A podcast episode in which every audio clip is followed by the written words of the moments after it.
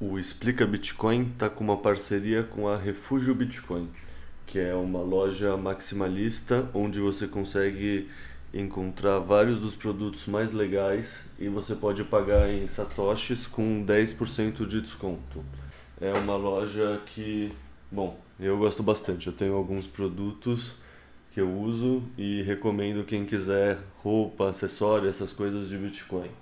E se vocês quiserem ganhar mais 10% em cima dos 10% iniciais de desconto pagando com Satoshi, vocês podem usar o cupom Explica Bitcoin e com esse cupom vocês ganham mais 10%. Então paguem Bitcoin que vocês ganham 10% de desconto, usam o cupom Explica Bitcoin que vocês ganham mais 10% de desconto, totalizando 20%. O site da Refúgio Bitcoin é, eu vou deixar na descrição, mas é refugiobitcoin.com.br. Bom, agora vamos para o podcast mesmo.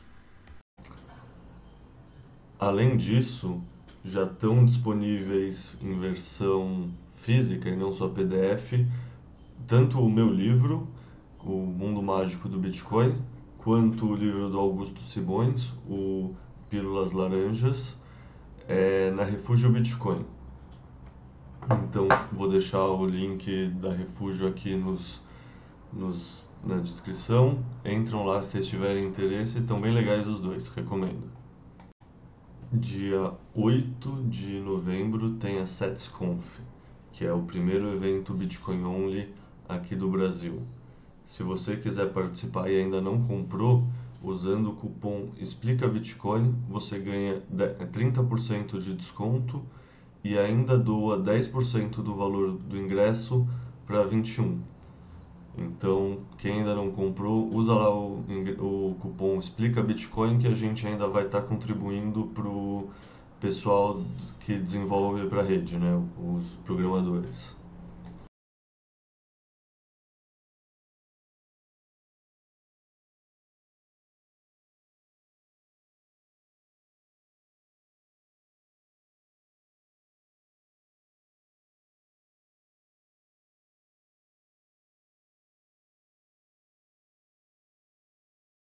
Tempo também até o 38 aparecer. Vamos lá. Eu ainda estou aprendendo a fazer isso, então eu preciso descobrir se está funcionando, se a gente está ao vivo. Bom, aqui parece que a gente está ao vivo. É, vou abrir a janela no YouTube aqui para ter certeza.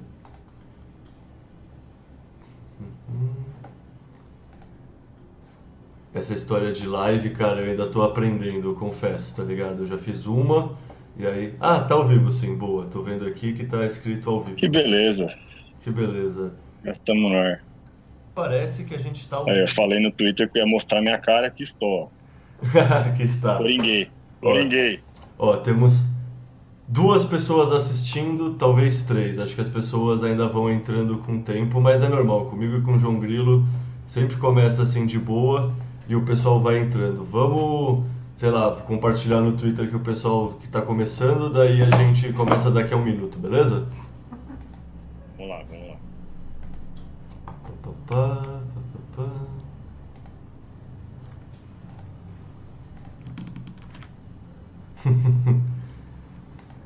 Cara, e essa máscara aí, muito boa, velho.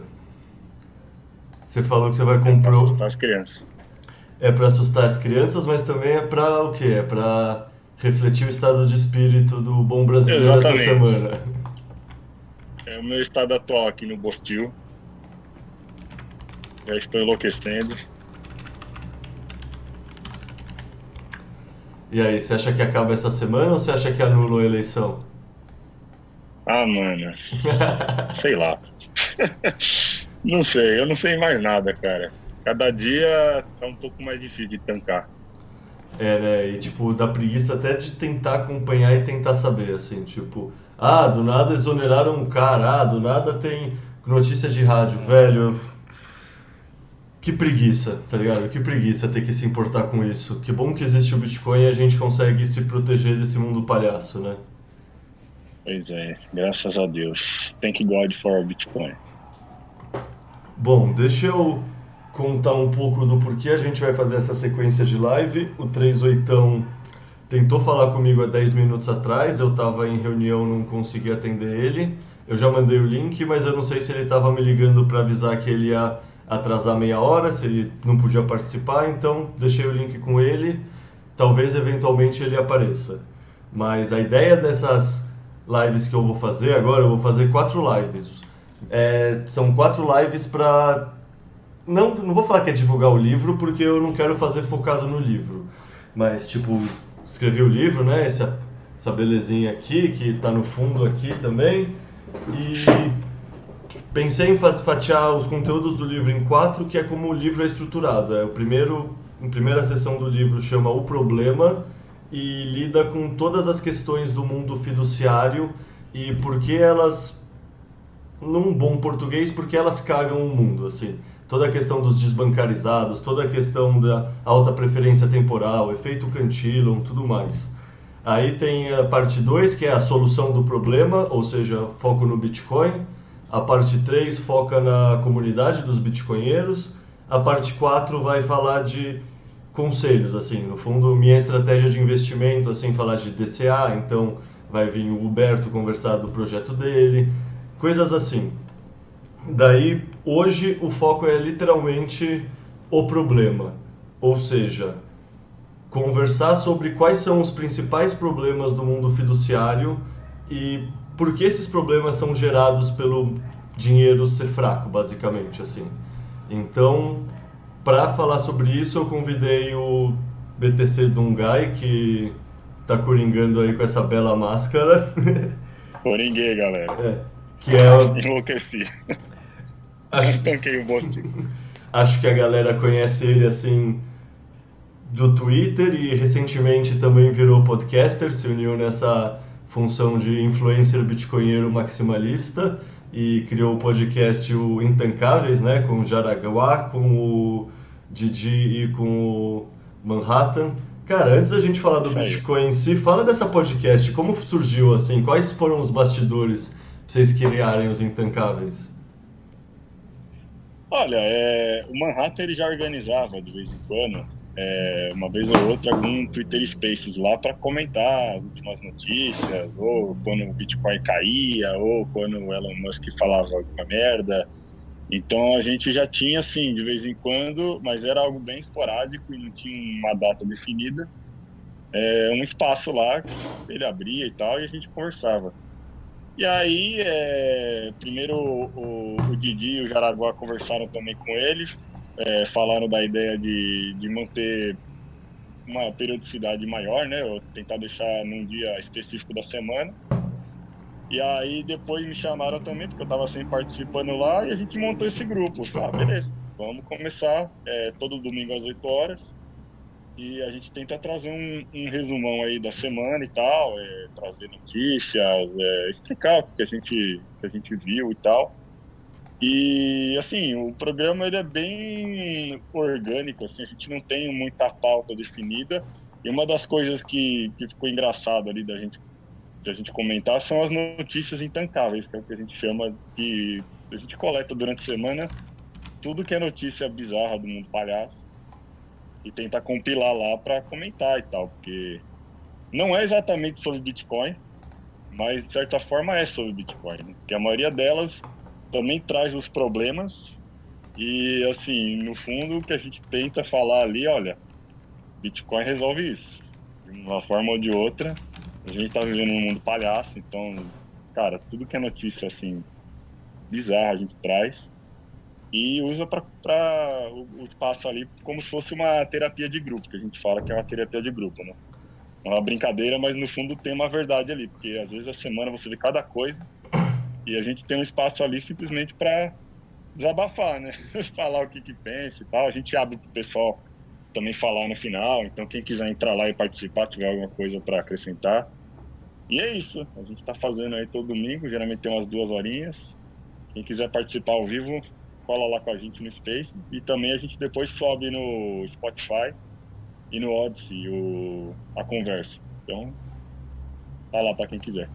Cara, isso me leva a uma pergunta, assim, que no fundo você falou que vocês fazem isso para cuidar da própria saúde mental. Por um lado, beleza, mas por outro lado, o fato de ficar pesquisando essa pauta não atrapalha a saúde mental? Tipo, vocês são obrigados a pesquisar o chorume do lixo da bosta. Tipo, eu vejo você e o Salvador, por exemplo, só comentando daquela Thaís Carla, tá ligado? Eu nem sabia que essa porra existia. Então, tipo, vocês não. É. Vocês não, tipo. Não é um tiro no pé ficar buscando essa pauta? Olha, de certa forma é. Mas aí a terapia de grupo faz a gente depois relaxar. É, é legal trazer, às vezes, boa parte da, das notícias ali a gente dá risada. Tem coisa muito. Tá, é, é, tão bizarro às vezes que você ri, mas tem coisa também que você fala, meu Deus do céu, olha o estado de tantas coisas. Mas no fundo, acho que a gente traz argumentos a mais para a pessoa perceber o mundo que ela está vivendo, sabe? Às vezes ali durante a semana é, você acaba não, não vendo algumas coisas que estão acontecendo. Então a gente dá uma reunida e fala: olha, esse é o mundo que você está hoje, cara.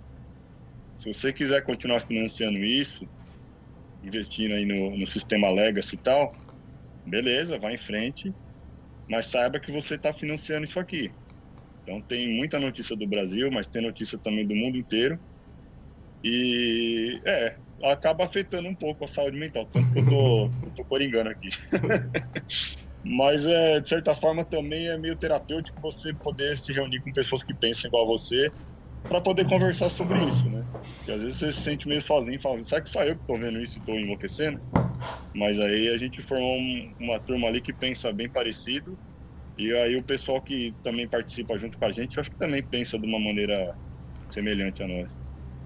É, né? O senso de solidão que o mundo palhaço causa a quem tem um pouco de, de pensamento crítico é foda, né? É um negócio que, antes de conhecer a bolha bitcoinheira no Twitter, eu realmente também me sentia que eu tava falando que eu pensava sozinho, que ninguém pensava o que eu pensava e que será que eu tô maluco? Tipo, será que. E no fundo, não, porra, o maluco são os outros, é esse mundo da maneira que ele é, né? Pois é, exatamente fora da, da bolha, é muito difícil você achar pessoas no mundo real que estão percebendo isso que a gente está percebendo. Então, é, ainda bem que a gente tem essa bolha, a gente já formou uma comunidade aí legal, 2020 para cá. E sempre tem alguém para trocar ideia e tal. Então, você vê as coisas, você consegue ver outras pessoas que pensam parecido para você pelo menos conversar, desabafar e sentir que você está fazendo.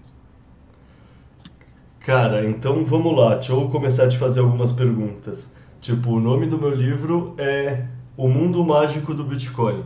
E no fundo isso é uma oposição muito interessante ao mundo palhaço do Fiat, né? Você pensar naquela figura do Yin Yang, assim, é total os opostos, assim, o mundo mágico e o mundo palhaço.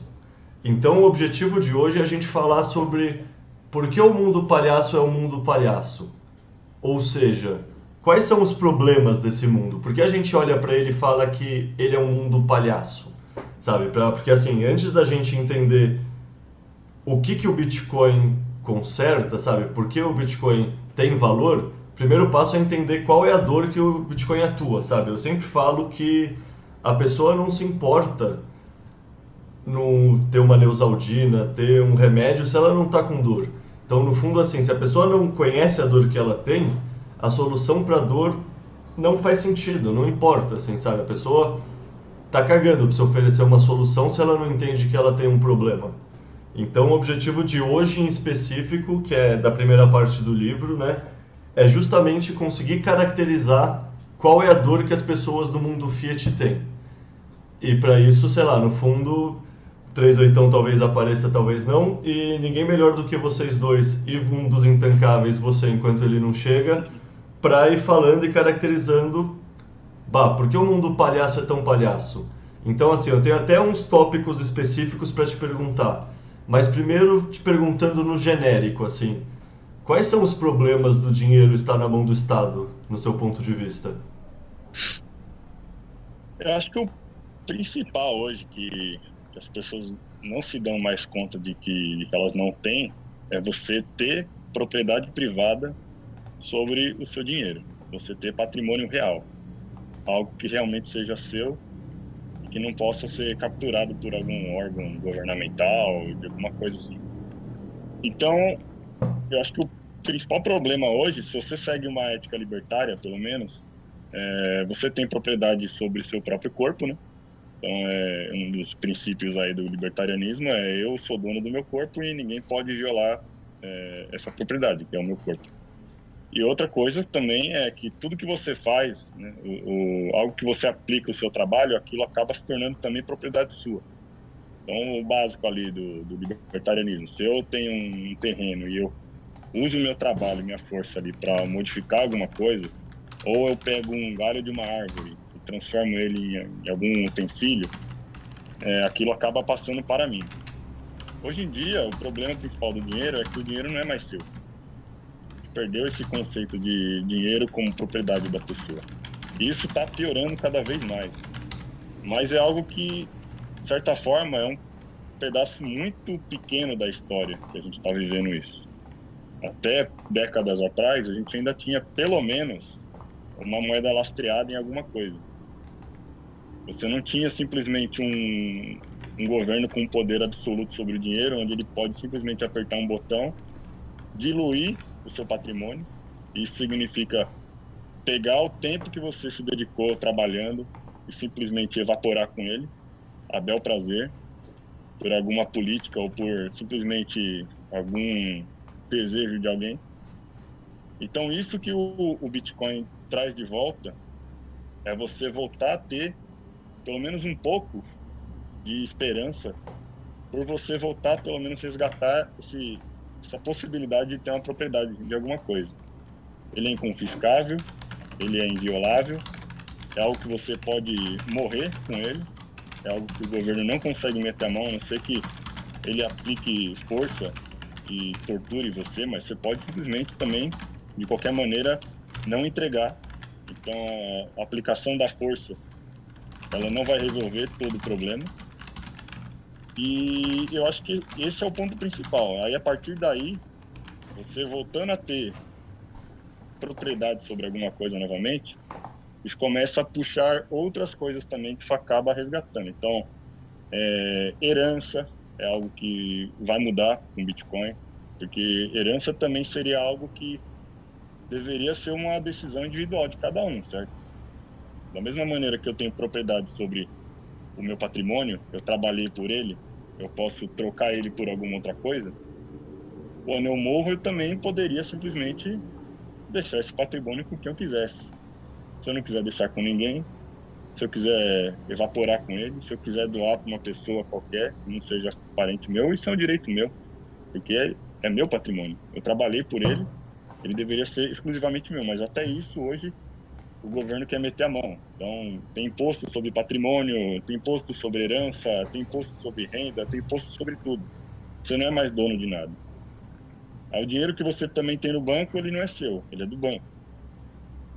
Então, tudo hoje em dia, é, se você olhar, você não tem mais propriedade de nada. Terreno, essas coisas, você também não tem propriedade. Você tem uma concessão estatal e, dependendo do governo que subir, você perde essa concessão. Ou o governo pode te atacar aumentando os impostos a ponto de você ser obrigado a vender aquilo, ou simplesmente tirando o seu direito do dia para noite, com alguma lei maluca. É, ah, você não está usando esse terreno aqui, você não está cumprindo a função social dele. Isso está na Constituição. A qualquer momento, um governo pode ir lá e falar: bom, já que você não está cumprindo aqui a função social do terreno, ele não é mais seu. Então, dá ele para cá. Então, esse acho que é um dos pontos principais. O problema principal hoje é não tem como você ter propriedade privada no sistema Legacy. Não tem nada, nada é seu. E o Bitcoin restaura isso, ele te dá esse poder de volta. Cara, eu conversei recentemente com o Augusto Simões, né, por conta do livro dele. A gente fez três episódios de podcast e a gente conversou no último sobre capitalismo. E aí, no fundo, uma frase dele que é muito boa e assim eu considero muito verdadeira é que antes do Bitcoin o capitalismo nem existia de verdade, ele estava ainda sendo criado, era ainda um piloto assim. E é justamente por causa disso. Você falou que a gente não tem mais propriedade privada. Eu penso de uma forma um pouco diferente que assim, a gente nunca teve propriedade privada. Tipo, a gente, talvez beleza, tipo, tinha, não tinha a coisa da função social na legislação. Mas... Boa, 38, salve, salve, garoto. Opa! Chegou o mestre. Tudo certo, garoto? É, tá, es... tá escutando nós, 38?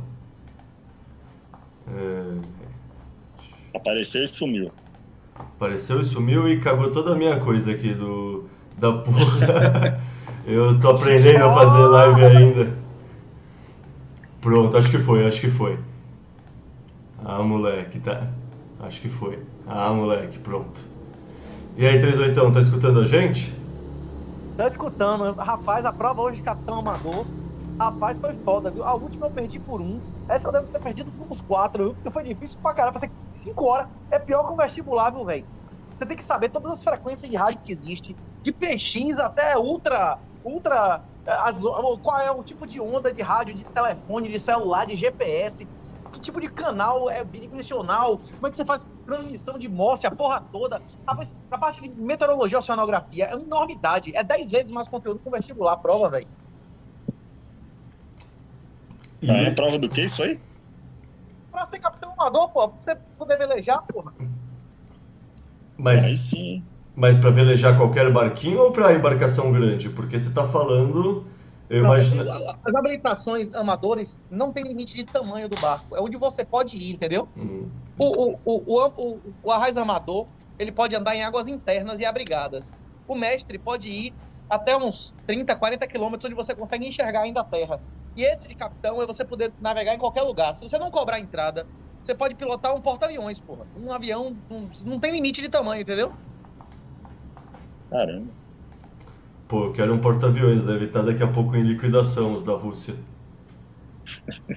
Eu acho que a Rússia não tem mais não. O último, o último que ele tinha, porque os netos sobe, a, a China comprou, você não lembra não? Pô, não lembrava. Eu lembro que afundaram aquele naviozão deles no Oceano Negro, no Mar Negro, né? Mas não era um porta-avião. Era, mas não. Hum. Ah, é porque é o seguinte: do mesmo jeito que o nazista fez toda a máquina de guerra deles o nazista não tinha porta-aviões e o Japão chegou até 40 na época da Segunda Guerra. Os Estados Unidos chegou até 90. A, a Alemanha nazista não fez uma marinha de guerra para enfrentar a Inglaterra e os Estados Unidos. Eles não queriam fazer guerra com a Inglaterra e os Estados Unidos. Eles fizeram um exército continental para destruir a Rússia. A Rússia sempre fez um exército defensivo. A Rússia é um país que tem economia do Brasil, porra. Como é que ele vai enfrentar a OTAN inteira? Ele, eles estão enfrentando um inimigo que tem 50 vezes mais recurso material do que eles, não é isso ou não? É, eu sempre achei uma, um Davi contra Golias, assim, a Rússia tem muita bola para encarar o Ocidente inteiro sendo o país que a, é. A Rússia, a Rússia manteve uma guerra de 10 anos no Afeganistão, que já tinha morrido todo mundo, não tinha nenhuma cidade no Afeganistão. Não tinha, acabou o Afeganistão. Chegava muçulmano, mujahidin, de todo mundo islâmico, e até a China, até a China, que era comunista, dava arma pros caras lá. Todos os países do mundo davam armas infinitas e todos os muçulmanos faziam fila pela lutar de graça, né? E mesmo assim a, luta durou 10 anos. Só parou de lutar quando o petróleo caiu.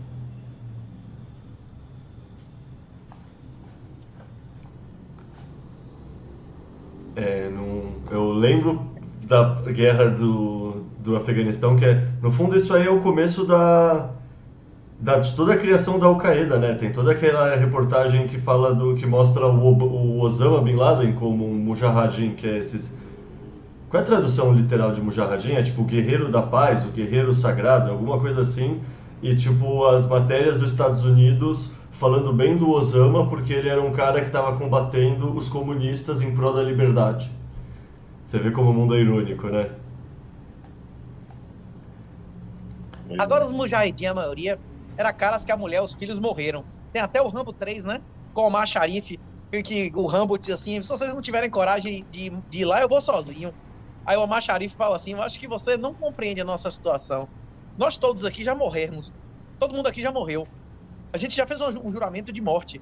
Morrer agora, fisicamente, é a nossa honra máxima. A gente deseja a morte. A gente não tem medo de morrer. A gente tem medo de morrer de morte natural, não é isso? Não? Você lembra desse diálogo de Rambo 3? Pô, não lembro, cara. Eu sempre fui mais dos rock o Rambo chega pros caras e diz assim, se vocês não quiserem ir, eu vou sozinho. Aí o cara fala assim, eu acho que você não entendeu a situação bem aqui. A nosso medo é morrer de morte natural. Todo mundo aqui já morreu espiritualmente. As nossas famílias já morreram. Nós juramos morrer e nós desejamos morrer o mais rápido possível. E aí eles e agora no Afeganistão tem uma raça de macho mais homem do que eles, que é o Talibã. Porque o, o, o, o Mujahideen é um cara que tinha filha, que tinha mulher, que teve mãe. O Talibã, a maioria dos caras, nunca viram uma mulher até 18 anos. É o macho universal, não é isso? É, Caramba, que triste, né? Por quê? Triste, né? Não ver mulher até os 18. Não, o cara nunca viu uma mãe, ele não teve contato com mãe, com irmã, com porra nenhuma. A- a- eles foram criadas, criados em instituições religiosas, aprendendo fundamentalismo e guerra, artes marciais a vida inteira, porra. O cara vê uma mulher como uma coisa. Como realmente comprar um cachorro, um cavalo, é? Ô, 38, deixa eu te fazer uma pergunta que eu já tinha perguntado pro Dum, aproveitar que você entrou, fazer a mesma pergunta pra você. Tipo, a gente quer discutir hoje os problemas do mundo Fiat, do mundo palhaço como um todo. E aí eu perguntei pro Dum, na visão dele, quais, quais são os problemas, numa análise macro assim, do dinheiro estar na mão do Estado. Então quero repetir essa pergunta pra você.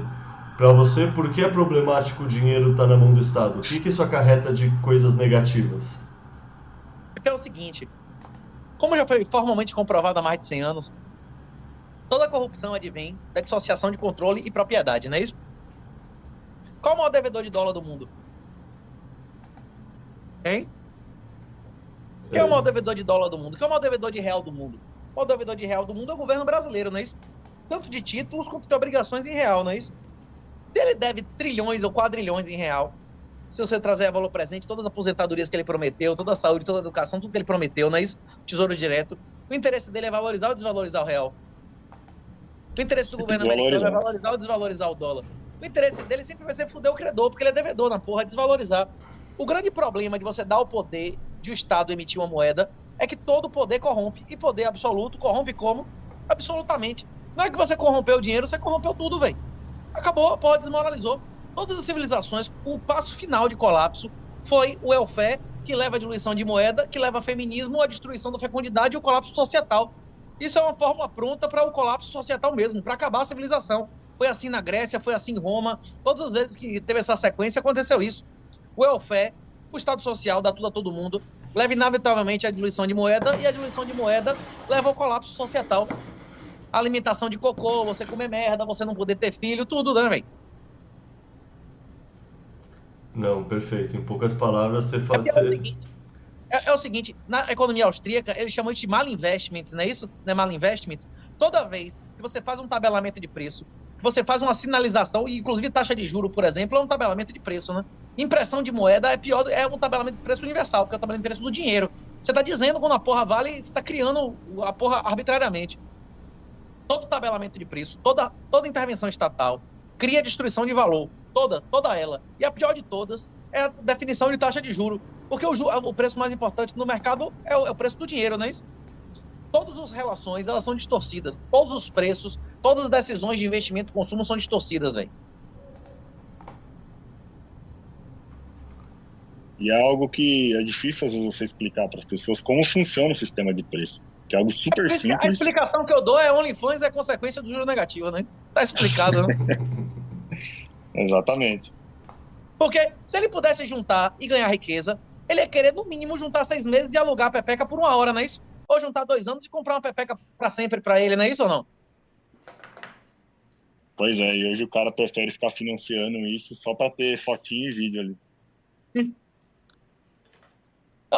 Um negócio que, que eu proponho pra vocês. Procura os jornais de antigamente, vendia escravo no jornal. Vendia escravo no jornal. Tinha escrava de olho azul, loura, porra, tudo em brega. Polaca é prostituta aqui no Brasil, porque as putas de no São Paulo tinha tráfico de escravas da Polônia para ser escrava de loura de olho azul no brega. O pessoal já gostava de chiclete rosa naquela época. Você tá me ouvindo ou não? Tamo ouvindo, Tamo ouvindo. Por quê? Todo ouvindo. jornal, uma escrava mulher com 13 anos custava o dobro do preço de um escravo macho de 13 anos. Com 35, o escravo macho custava o triplo da mulher. Faz sentido isso pra vocês? Faz por causa do valor do homem, né? Que é O homem vai ficando mais valorizado com o tempo, enquanto a mulher perde valor. O homem ganha habilidades, não é isso? E a mulher diminui a principal habilidade dela, que é parir e amamentar, não é isso? E ser alugada como garota de programa, não? ou não? Pois é. Pois é. O potencial de uma menina de 35 anos em relação a de 13 de Paris já diminuiu 40 vezes, não é isso? Ou mais até, não sei. Aí, pai e mãe fica querendo botar o filho para estudar, pagar a faculdade de medicina de 15 mil reais para a filha para ela ser doutora. Se ela se der bem na vida, ela vai cagar e desperdiçar esse dinheiro porque ela vai casar bem com o cara, né?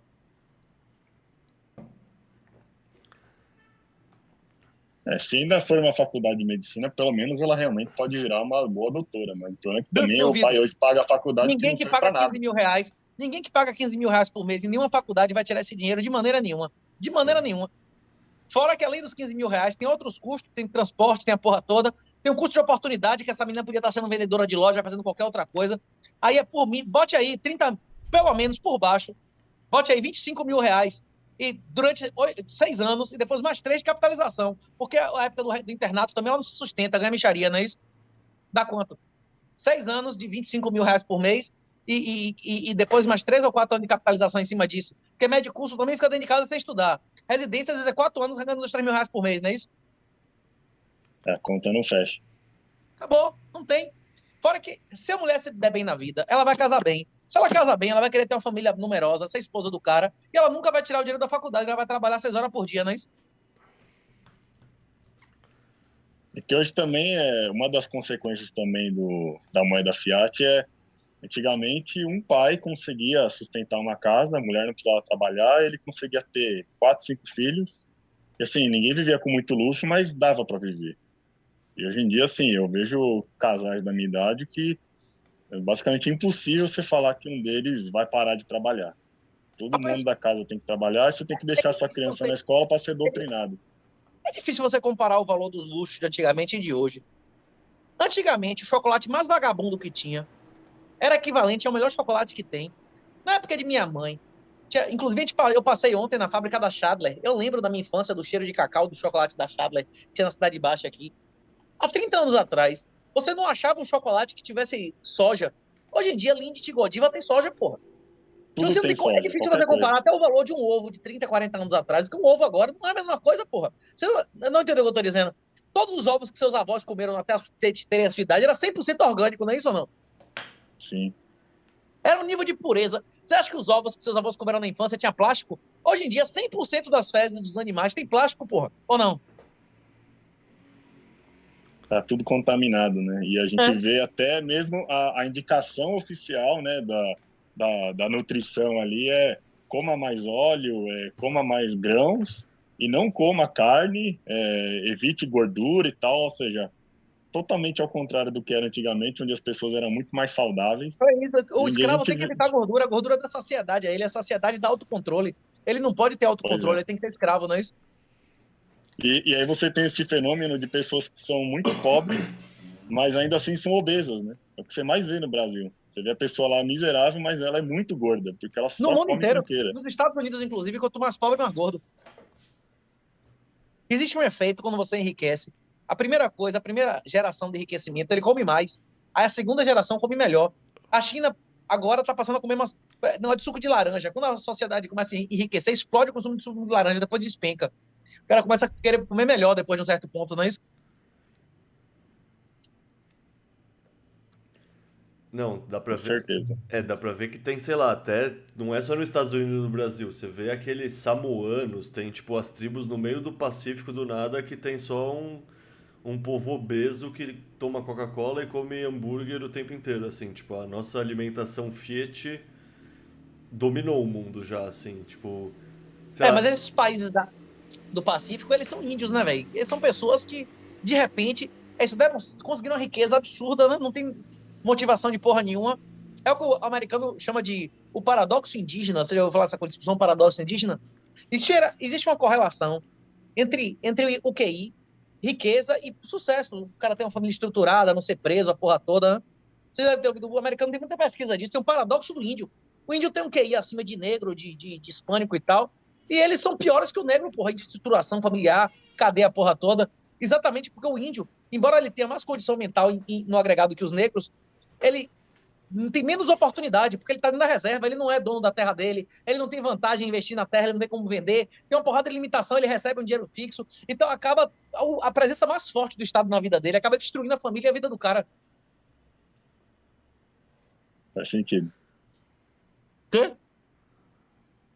Não, faz sentido, né? É, o índio ele não tem essa noção assim de propriedade privada. Então, para ele não tem não, sentido, né? Pra... Mas se ele quiser viver a vida da propriedade privada, ele sai da reserva, porque ali não tem, ele não pode hum. se apropriar da terra, ele não pode vender. E lá ele tem uma mesada dele, então o cara não sai nunca, ele fica na zona de conforto ali. E aí, como a mulher não banca o marido, ele não é homem, nem supor, o homem dele é o Estado, acabou. Na hora que o homem pode oferecer provisão e proteção. Se o governo banca você, se o governo você não precisa do homem, se o provedor é protetor, é o Estado, não é isso ou não? É, no Brasil a gente vê muito isso, né? O tanto de terra indígena que tem aqui. Leram aí o, o índio vai lá semana no... passada no Substack, um texto que eu botei lá na semana passada no Substack, o juro negativo depois de 2008. Ei, Eita, eu, li, eu, li, eu, li, eu li metade do texto. Eu não tive... Mas é, na parte... No final começa a falar de sexo, de pergamia, de como é que a presença do Estado, a fé, fudeu com as famílias, né? Pois é, e esse é o problema, né? O problema é que ninguém enxerga, porque as pessoas estão tão condicionadas já a viver nessa realidade. Os muçulmanos Quando você tenta explicar vai lá pro cara... lá no Catar, vai, vai beijar na boca do seu namorado lá na Copa pra ver o que acontece. O é, 38 é, mas é muito específico, né? Ô, 38, conta pra galera hum. que tá escutando a gente, então, com essa parte aí. Como o dinheiro Fiat e o dinheiro na mão do Estado vai fudendo a família, assim? Como Quais são as relações que você estabeleceu no seu texto sobre isso? O estado de bem-estar social é uma máquina de tirar 80% dos tributos de homens e dar a mulheres. Tem mais servidor público homem e a mulher recebe, tipo, o dobro de dinheiro do Estado do que o homem. 80% dos benefícios previdenciários são recebidos por mulher. A mulher aposenta 5 anos antes e vive 7 mais. A sobrevida da mulher é dezenas de vezes maior do que a sobrevida do homem aqui na Bahia, por exemplo. Certo? Sistema previdenciário existe para transferir dinheiro de honesto para vagabundo e de homem para mulher para mulher, não é isso? A mulher precisa do homem como protetor e provedor, e o homem precisa da mulher. A, a únicas coisas que a mulher pode oferecer para o homem como mulher é fertilidade e fecundidade, não é isso? Você casaria com, com, com a paniquete? Difícil. Você casaria com a paniquete ou não? O quê? Você comeria, não é isso ou não? E comeria, você comeria? Sem dúvida. Não é difícil dizer que não, né? É, serve só para isso, né? É isso. Pois é, não adianta ela ter uma fertilidade máxima, não é isso? E uma fidelidade baixa. E não adianta também ela ser super fiel e você não ter ereção, não é isso ou não? Hein? você concorda com isso? Tem que ter um mínimo dos dois ou não? Hein? Sem dúvida. Isso. Pois é, a mesma coisa com o homem. O homem tem que ser protetor e provedor. Hoje o protetor e provedor é Bolsonaro. Que aparece na televisão, ah, se o cara gritar com você, me ligue que eu prendo ele, não é isso? Hoje a mulher chega lá e dá, dá uma queixa de, de, falso estupro, diz que o cara estuprou o menino de três anos. Se a família da mulher não matar, a facção mata o cara, não é isso ou não? E aí o papel do homem vai ficando cada vez mais obsoleto. Né? Porque, no final, para que, que a mulher precisa do homem? Inclusive, antigamente, a mulher cagava se o cara era bonito. Ela queria saber se o cara era homem. Se o cara podia cuidar dela, se ele ia ficar firme, cuidar do filho, se ele não ia largar ela, se ele não ia defender ela. Hoje em dia a mulher tá cagando para isso. Se é o cara vai defender ela, se vai bancar ela. Ela quer saber se o cara é bonito, se, se, se chupa bem, não é isso? Se vai botar ela para gozar. Aí ela fica se preocupando com isso, o cara realmente faz ela gozar, só cai fora. Ela vai ser comida por dezenas de caras até chegar na parede. Aí depois vai ficar com essas mulheres todas aí de 30, 30 e poucos anos dizendo que não tem mais homem. Ou seja, não tem mais homem é que ela não vê como homem todos os homens que comeriam ela. Não entendeu o que eu tô dizendo? Aí parte pois pro é. dog pill. Porque se o que interessa é o estímulo físico, ninguém vai ganhar do cachorro que tem osso e bulbo, não é isso? Esse negócio do dog tail eu não consigo tancar, não, pelo amor de Deus. É não, você aonde é estímulo físico? Você tem osso? Você tem osso no pênis ou não? Não. Você tem bulbo? Você engata? Não, que você tá vendo? Sabe dia os caras vão inventar Você nunca viu um pênis de cachorro ereto? Você nunca viu um pênis de jegue ereto? O jegue só tá ereto lá dentro. Você acha que aquilo é o pênis do jegue? Aquilo é o pênis mole do jegue. Misericórdia. Pois é. Se vocês tivessem que pensar, 38, isso acho que é mais para você que pensa nesse assunto. Quantos por cento de dog pill você diria que rola por aí? Porque assim. Eu, eu... não faço a mínima ideia. Tem que perguntar os caras que fazem papaninho Nicolau, que ficam fazendo análise de, de, material da vagina, né? E tem estatística, inclusive, dos caras. Diz que o, o, o, o sêmen do, do, do, cachorro é bem característico, né? E o cara, quando vai fazer o exame da mulher, ele vê. Mas, mas, eu vou dar um exemplo aqui. Você podia fazer um. Você já tá gravando nossa conversa aqui, não é isso ou não? Sim, sim, a gente tá Tá ao ouvindo. vivo. Eu vou, eu vou contar um negócio que aconteceu comigo no meu trabalho essa semana, certo? Me chamaram para fazer uma, uma investigação de uma disputa entre uma mulher de 77 anos e uma de 75 atrás de uns gatos de rua. Você tá me ouvindo? Um vilagem na, na beira da praia, de fuder, um vilagem de 600, 700 contos, só tem idoso lá. Tem guri, mas tipo nas férias, fim de semana, na segunda a sexta só tem velho, beleza? Beleza. Você sabe onde é a Linha Verde na Bahia? Porra, são praias maravilhosas. Guarajuba, Itacimirim, não é isso? Você sabe o que eu tô falando? Você não faz a mínima ideia, não importa. Aí tinha uns gatos na rua, e uma velha chegou e botou os gatos dentro de casa e disse que era dela. Outra velha disse, não, esses gatos são da rua, ele é meu também. Devolva a minha porra, ela não vou devolver, é meu. E ela, vou entrar em sua casa, não vou. Começou aquela discussão vagabunda, safada, não sei o quê. Aí a mulher chegou, a velha de 77, com 90 quilos, a outra com 50 e poucos quilos, ela empurrou, ela caiu no chão, pegou um computador, deu na cabeça da mulher, quebrou a tela, quebrou, quebrou o teclado na cabeça da mulher, ficou a poça de sangue no chão, entrou e pegou o gato. Você tá me ouvindo ou não? Sim. Ó- Olha o IDH do Brasil, né? Não, não, não tô falando de favela, não é baixaria mendigo. Um mendigo, o cachorro é a vida do cara, é tudo que ele tem, não é isso? Tô falando de gente que Verdade. mora em um. Eu tô falando de gente rica, porra. Gente aposentada na beira da praia, num lugar que custa 600 pau, não entendeu o que eu tô dizendo? Misericórdia. Alô? Não, estamos Se entendendo. essa Tamo... mulher tivesse religião, qualquer uma das duas, tivesse um neto pra cuidar, tivesse uma religião, tivesse qualquer coisa na vida da mulher, ela estaria disputando com o negócio, espancando a outra, quebrando o computador, a cara da mulher ficou toda inchada, ela nem conseguia enxergar com o olho fechado. Vem cá, você acha que. Vem cá, você, bote aí a enquete. Você espancaria, você daria um soco de mão fechada na cara de uma mulher de 77 anos, vizinha de sua mãe, que quebrou a ca- cara de sua mãe. Você acha que se você der um soco na cara de uma mulher de 77 anos, vai acontecer o quê? Os filhos dela vão aceitar? Os netos dela, que, que ela vai ficar fodida, mesmo que ela morra seis meses depois. Se você der um empurrão numa velha dessa, ela pode morrer. Isso é 100% de chance de terminar em morte, não é isso ou não? Hein? Sim, com certeza. Sua mãe é errada. Se um cara de 30 anos der um soco de mão fechada e matar sua mãe, você vai dar razão ao cara? Hein? Jamais. Não, de jeito nenhum. E de sua avó, seu- seu- se uma neta dela der um vagabundo, o vagabundo vai matar e vai passar a ser o herói da família, não é isso ou não? Se um sobrinho, se a sobrinha dela der um vagabundo, o cara vai matar o cara e vai ser o herói da família, não é isso ou não?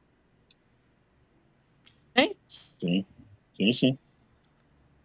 Isso não é distorção da destruição da família? Se essas velhas tivessem o que fazer, não tivesse aposentadoria, riqueza infinita, né? uma velha dessa, para ela comer, ela ia ter que ser útil, não é isso? Ela tem que cuidar de neto, não sei o quê, não é isso ou não? Ou tinha que ter É sido verdade. útil a vida inteira e acumulado, né? Quase 100% das ocorrências que eu vou investigar é porque a mulher escolheu o cara que ia dar. O casamento é um contrato. Se você encarar de qualquer outra maneira, vira uma, uma tragédia. Esse negócio de menina adolescente. Vai acabar esse negócio do cara achar engraçado a filha adolescente abrir as pernas pra quem quiser. Isso vai acabar, meu irmão. Quando acabar a ação de alimentos, negócio de, de concurso público e aposentadoria pensão, só vai dar a quem você deixar pagando, pagando dote, senão não tem essa, meu irmão. Você prefere ver sua filha morta do que, do que prostituta como era antigamente, não é isso ou não? Mas, ô, Renato, você acha que isso aí vai ser uma transição fácil? Porque hoje a gente tem uma cultura que é completamente contrária a isso. né? colapse, mesmo que não colapse o welfare, já é inevitável, porque o muçulmano é assim e ele reproduz, e que não é assim não reproduz, seleção natural, não é isso? É, mas, mesmo por exemplo, a a Europa, sim, 500 já está nessa trajetória, a mas o Brasil ainda está Vai, longe. o, o- o muçulmano chega aqui e coloniza pela quantidade. O Paquistão já tem mais gente que o Brasil, porra, que era metade há 30 anos atrás. Você entendeu o que eu falei, não? Sim, sim, sim. A questão demográfica é muito clara nessa coisa do mundo. Tipo, você pensar na China, Não, nós- na... Nós, nós bitcoinheiros, as pessoas normais, cristãos, vamos começar a reconhecer o valor do DOT e o, o, eh, eh, escravidão. A gente vai voltar às instituições do Antigo Testamento. A gente vai buscar ter tribunais que funcionam, não é isso? Como a mulher está buscando um tribunal que funciona, na hora que ela quer se livrar do marido dela, que está corneando ela, largando ela, denunciando que o cara eh, estuprou o guri de três anos, não é isso? Que se a família dela não matar, a facção mata, não é isso ou não? Nossa, eu não conheço esse tipo de caso, mas eu boto fé que Você tem aconteça. sobrinho, Leta? Você tem Tem. sobrinho? Tenho quatro sobrinhos. Pois é, se chegar sua irmã chorando aí, que o marido dela tá, forçou o guri de três anos de mamar nele, você vai deixar isso pra lá ou vai pagar 20 reais por gostar um cara de moto e cortar o cara? É, não vou deixar barato, não. Pois é, e se você. Ou ou você vai na facção de onde ele mora e dizer que dá 20 mil reais pelo cara, não é isso ou não? E a facção ainda vai fazer de graça, ou por 10 mil, pra ganhar moral com a população, não é isso ou não? É, não saberia responder, mas imagino que sim. Se essa mulher for numa delegacia dar uma queixa dessa, sendo mentirosa, não tem esse cara que não se descontrola e ameaça, e um, um, pelo menos ameaça e dê uns gritos nela. Aí ela grava, vai na delegacia e você vai preso. Exatamente, não é isso? Sua esposa vai dar queixa que você é pedófilo e você não vai dar um grito e uma ameaça nela, não vai dar um tapa nela. Rapaz, não tem esse cara, né não? Isso aí é complicado. Inclusive na não Bíblia, tá de prova de nada. Eclesiásticos 22, a pena para falsa acusação é o dobro do estupro. viu?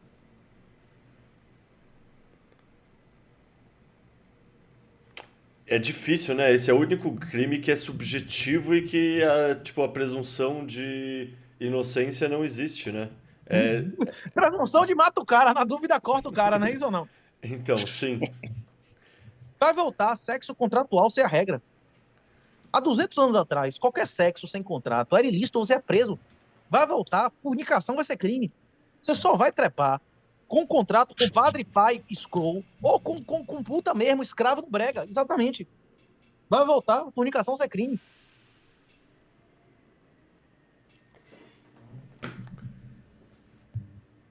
E essa. Você vai poder espontaneamente com alguém. A mulher, três dias depois, podendo dizer que foi estuprada.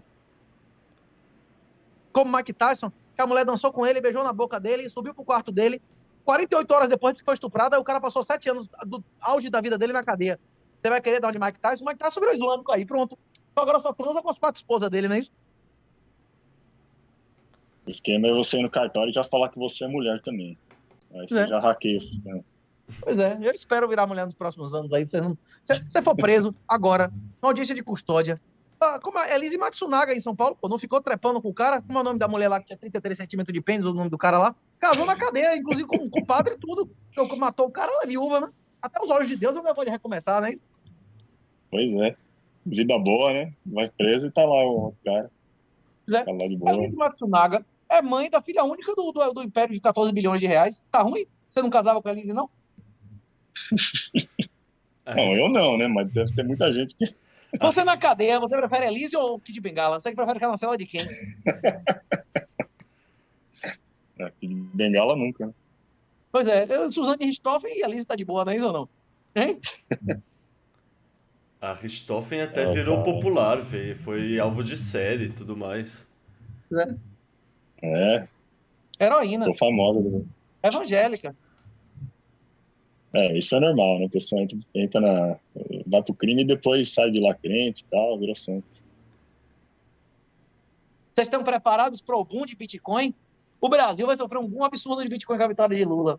Quando o Lula botar Meirelles e Meirelles disser que não tem teto, vai acontecer o quê com esses bolsonaristas aí? Vão ficar 100% no Brasil? Alguém vai esperar começar controle de capitais? Eu acho que ele não vai botar o Meirelles, ele vai botar alguém pior que o Meirelles ainda.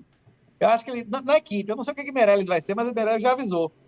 Não vai ter teste de gasto pelo menos dois anos. É, o- vai ser aquilo. Se o Lula ganhar o Bitcoinheiro aqui, ele vai, por um período, viver como rei.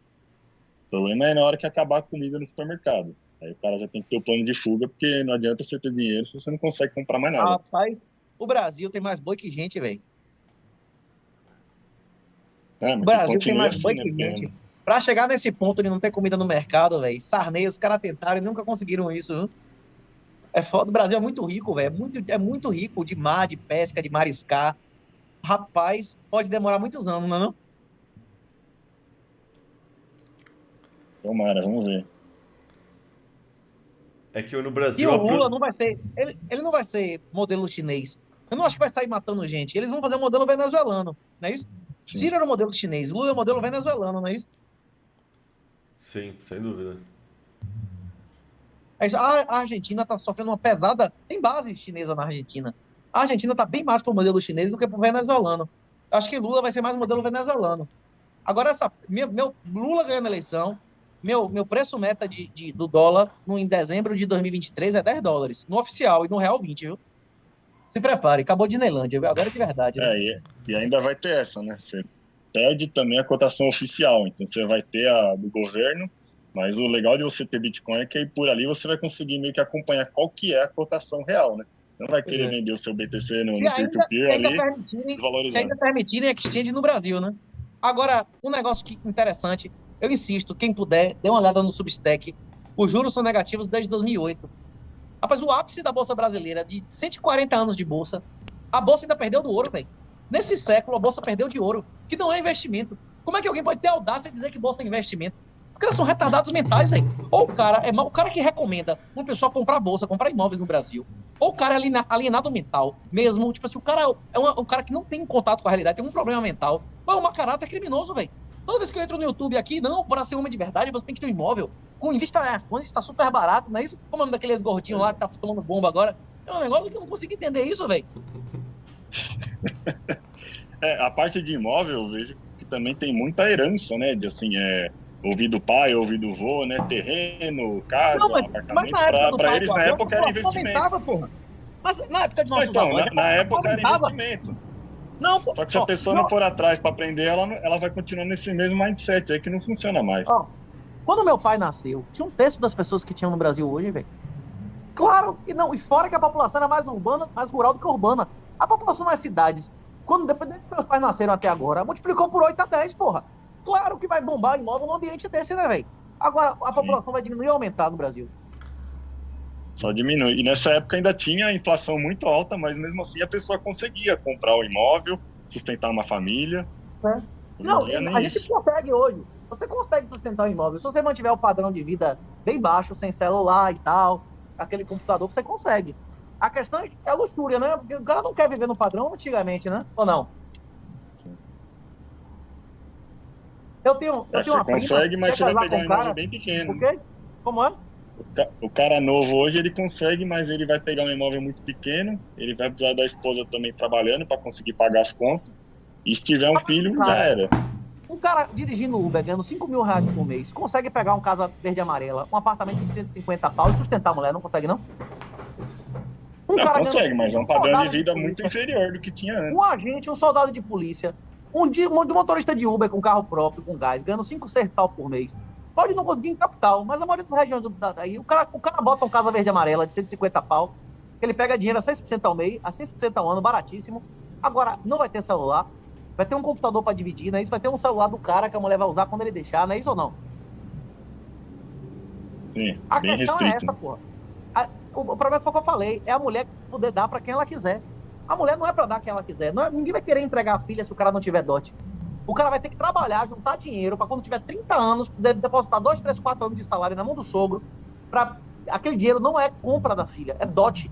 Se ele morrer, aquilo é a pensão dela, aquela é a criação dos, de, dos, dos, filhos dela. Se ele largar ela, se, acontecer, se ele for lá devolver ela, esse dinheiro vai sustentar os netos. Não, não entendeu o que eu estou dizendo? Sim, sim. É a lógica de antigamente.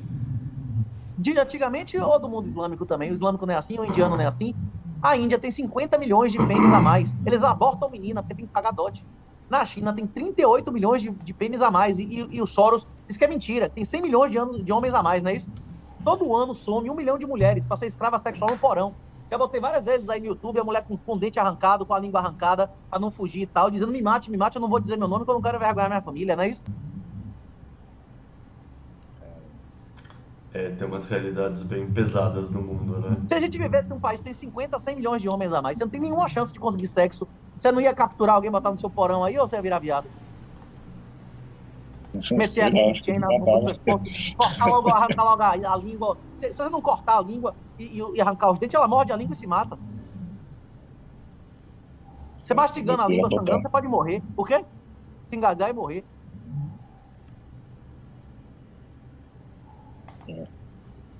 É isso, isso é o comunismo. O comunismo é isso aí. E não é uma pessoa ou outra, não. É um milhão de pessoas por ano. É isso aí. E número oficial do governo lá. É isso que produz a, a, intervenção estatal, não é isso? Só pode ter um filho, lá não tem aposentadoria, só quem sustenta é o menino, aborta as meninas, não é isso? Pronto, é isso que o Estado produz, né? Só, só, só distorção e depois tenta remediar, mas não consegue. Que agora a China tentou meio que voltar atrás, mas é tarde demais. É. Distorções demoníacas. O dinheiro Fiat é do demônio. Mephisto, o diabo, diz a Fausto, isso na Goethe, na obra suprema da cultura alemã, 200 anos atrás, não é isso?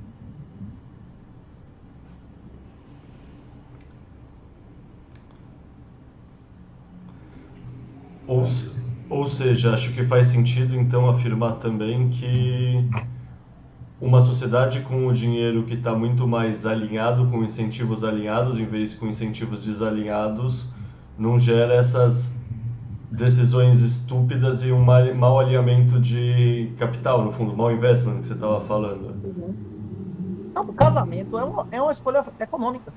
Casamento, procriação, tudo são escolhas econômicas, inclusive interfere no juro.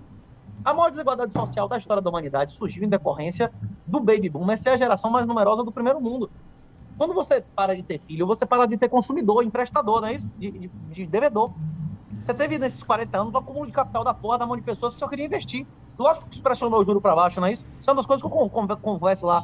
Insisto, se vocês puderem, leiam lá no Substack, porque o juro é negativo depois de 2008. Inclusive, ele mostra como bolsa não existia no Brasil mesmo antes disso, né? Se você considerar o século inteiro, bolsa no Brasil perdeu de ouro, velho. Perdeu de ouro, que tem liquidez absoluta, uma segurança infinitamente maior, não é isso? Você não tem risco de custódia de terceiro, de porra nenhuma. E o ouro nem é investimento. Ouro hoje vale menos em dólar do que vale em 2011, não é isso? Pois é. E hoje é a gente vê também é... essa, essa coisa de vários cassinos, né? Porque a moeda fiat também traz isso. Você tem agora tudo que é plataforma de trade. Se você entra no YouTube, é, é, muita propaganda disso, né? Da pessoa querendo lucro rápido, aí aparece um carinha lá dentro de um Porsche falando se você quer, quer ganhar 10 mil. Se você quer o impossível, quem pode lhe satisfazer? É só um mentiroso. é, aí o cara cai em todo tipo de golpe. Só um mentiroso. E quem é o príncipe da mentira? Quem é o príncipe da mentira? É.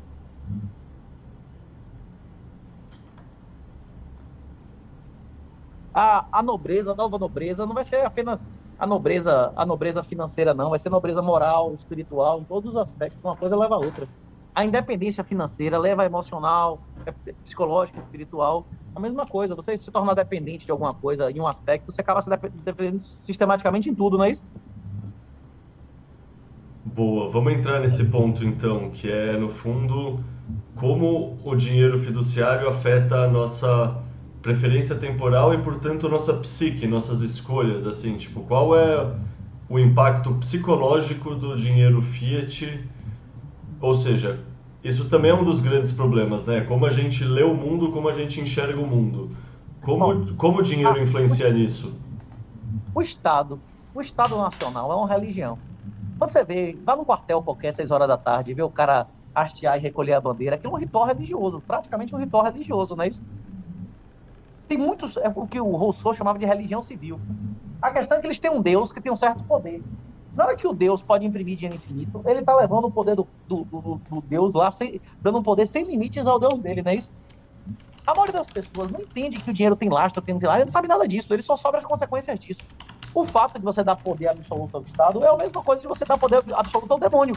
No Antigo e no Novo Testamento, o, o, o Estado mandou matar bebês inocentes, não é isso?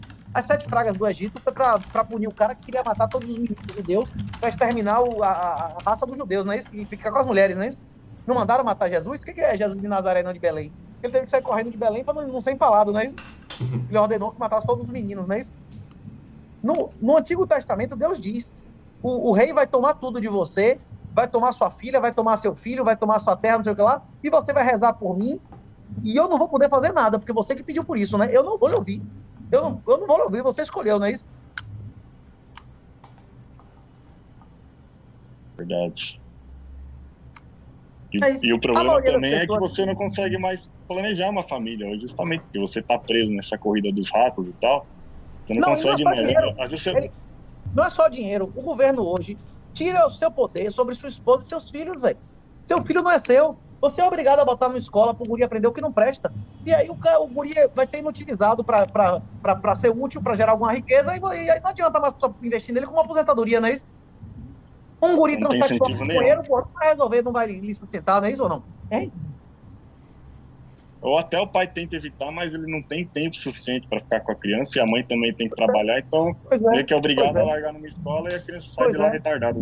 Pois é, não, em Portugal tem uma aula de cidadania, que você não viu? Teve um vídeo que eu fiz com a portuguesa outro dia, que o seu filho nasceu, é assim. Eu digo, então beleza, deixa ele um mês sem assistir a aula de cidadania. Na segunda semana já chega o Ministério Público em sua casa, centro social, pra saber por que ele não tá indo, né?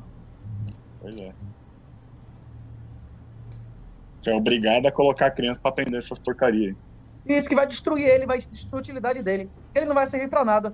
que ele vai ficar com 40 anos querendo fazer o quinto, a quinta graduação e querendo que você sustente ele até a morte, exatamente. Aí o que era para ser um ativo virou um passivo, não é isso? Aí na hora que você o Estado é totalmente contra você vai a homeschooling. escolher. Ela vai dizer, não, a Pepeca é minha, eu dou o que eu quiser, não é isso que ela vai dizer pra você ou não? O que você mais vê hoje é o pai que tá lá se matando trabalhar para o filho chegar em casa depois, ter virado socialista e ter rancor do próprio pai. Não, e as pra ele. meninas, elas acham, a menina hoje em dia acha natural, com 13, 14, 15 anos, de abrir as pernas pra quem quiser. E a mamãe aplaude e o corno lá panga isso, dá risada. O menino come dentro da casa. Os caras estão dando, de, de, de, acha normal, acha de boa. Porque na cabeça deles, bastardos têm direito. Isso vai acabar. A galera acha que a mulher com 30 anos vai valer mais do que com 20. Você acha que vai acontecer isso? Tem alguma mulher que você conhece que tinha mais valor com 30 do que com 15? Pelo amor de Deus, né? Só tá na loteria, né? Por quê? É, e pra mulherada é pior porque quando elas percebem o que elas fizeram com a vida dela, já, geralmente já é tarde demais. Né? Mulher já chegou nos 30 e pouco, não arrumou ninguém, fez o que queria e tal, mas aí na hora que bate a vontade de ter filho Aí e ela tal, vai conhecer o verdadeiro prazer, né? Ela vai conhecer o verdadeiro prazer. Hein? Ela vai conhecer o, o outro mundo, né? não, para com isso aí, pelo amor de Deus, isso aí não tem que não. muda, muda o assunto aí. Aí, ó, o que é um macho de verdade, né? Isso, né? Isso aí não dá não. Aí eu vou coringar de verdade. Macho animal, não é isso? Macho animal.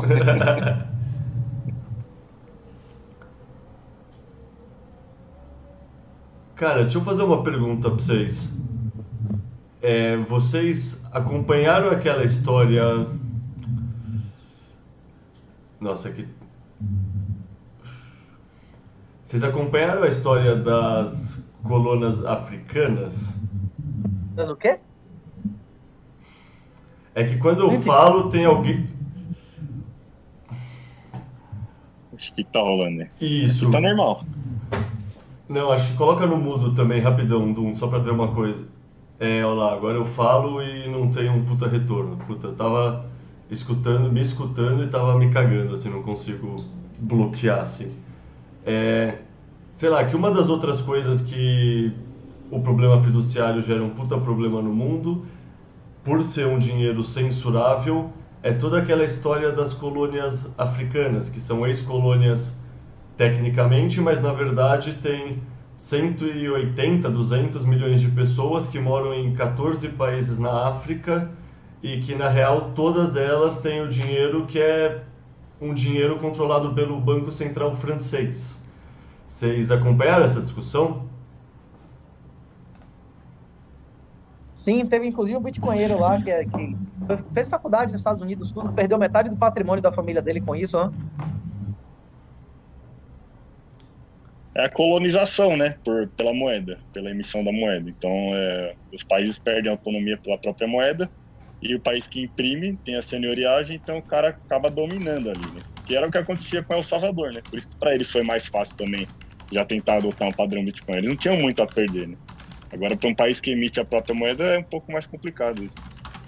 É isso. O, o, o, maior prejuízo não é o prejuízo que você vê. O maior prejuízo é o prejuízo que você não vê. Não tem as coisas que você vê, as coisas que você não vê. Eu vou dar um exemplo aqui que estava no vídeo do Black Pigeon, esse último episódio que ele fez. O cara que nasceu em 1900, a maioria das pessoas que nasceram na década de 10 na humanidade nasceram em casa sem energia elétrica. Nasceram em casa sem rádio, não é isso? Quem nasceu há 120 anos atrás, 90%, nasceu em um mundo agrário, sem energia elétrica e sem rádio.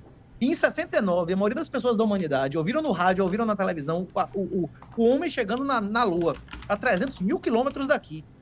Por que que depois de 69 o homem nunca mais voltou à Lua? Será que tem alguma coisa a ver com a coisa que aconteceu em 1971?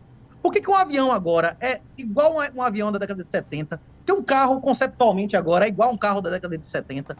Porque a questão é que o dinheiro fiduciário não dá apenas poder infinito do Estado imprimir moeda. Ele dá poder infinito ao Estado de regular as relações, impedindo o Estado de toque de merdas. Tudo que ele regula, ele caga, tudo que ele toca, ele transforma em merda, não é isso? Na hora que ele imprime a moeda, que ele impõe é, controle de renda, controle de patrimônio, impede as pessoas de empreender, porra. Qualquer setor regulado é estagnado ou regredido, né? é que o pessoal não entende, né, que essa regulação não é para melhorar o setor, ela é para proteger os monopólios, né? É um negócio que quando você para para pensar de um ponto de vista, pô, se eu tivesse uma empresa, eu também ia tentar proteger meus interesses e fortalecer meu monopólio por vias jurídicas, faz total sentido, mas as pessoas são muito ingênuas com essa ah, não, o Estado vai fazer o que é melhor para você, é uma visão totalmente preciso o meu pai, preciso que alguém cuide de mim é, não tive essa figura paterna, essa figura paterna vai ser o Estado. Que é o que você fala, é uma religião, né? É o, é não, o... é só, não é só tecnologia e ciência, não. Isso é comprovado. O número de planetas que eles estão achando, meteoros, número de, de, de, de, de doenças, o número de, de, de, de, de espécies é cada vez menor. Mas na estética, o cara chegar em qualquer lugar hoje com a roupa do anos 2000, ele tá bem vestido. Em qualquer outra época, do século XX, se você chegasse com uma roupa de mais de 20 anos, todo mundo ia perceber, não é isso? Os materiais mudavam, o estilo mudava, o estilo musical. É isso. Existiam tecnologias que faziam um material de um óculos, uma lente ser totalmente diferente. Hoje em dia, bicho, o cara vestido com a roupa de 20 ou 30 anos atrás, tirando o celular, ele tava vestido como qualquer outro, né?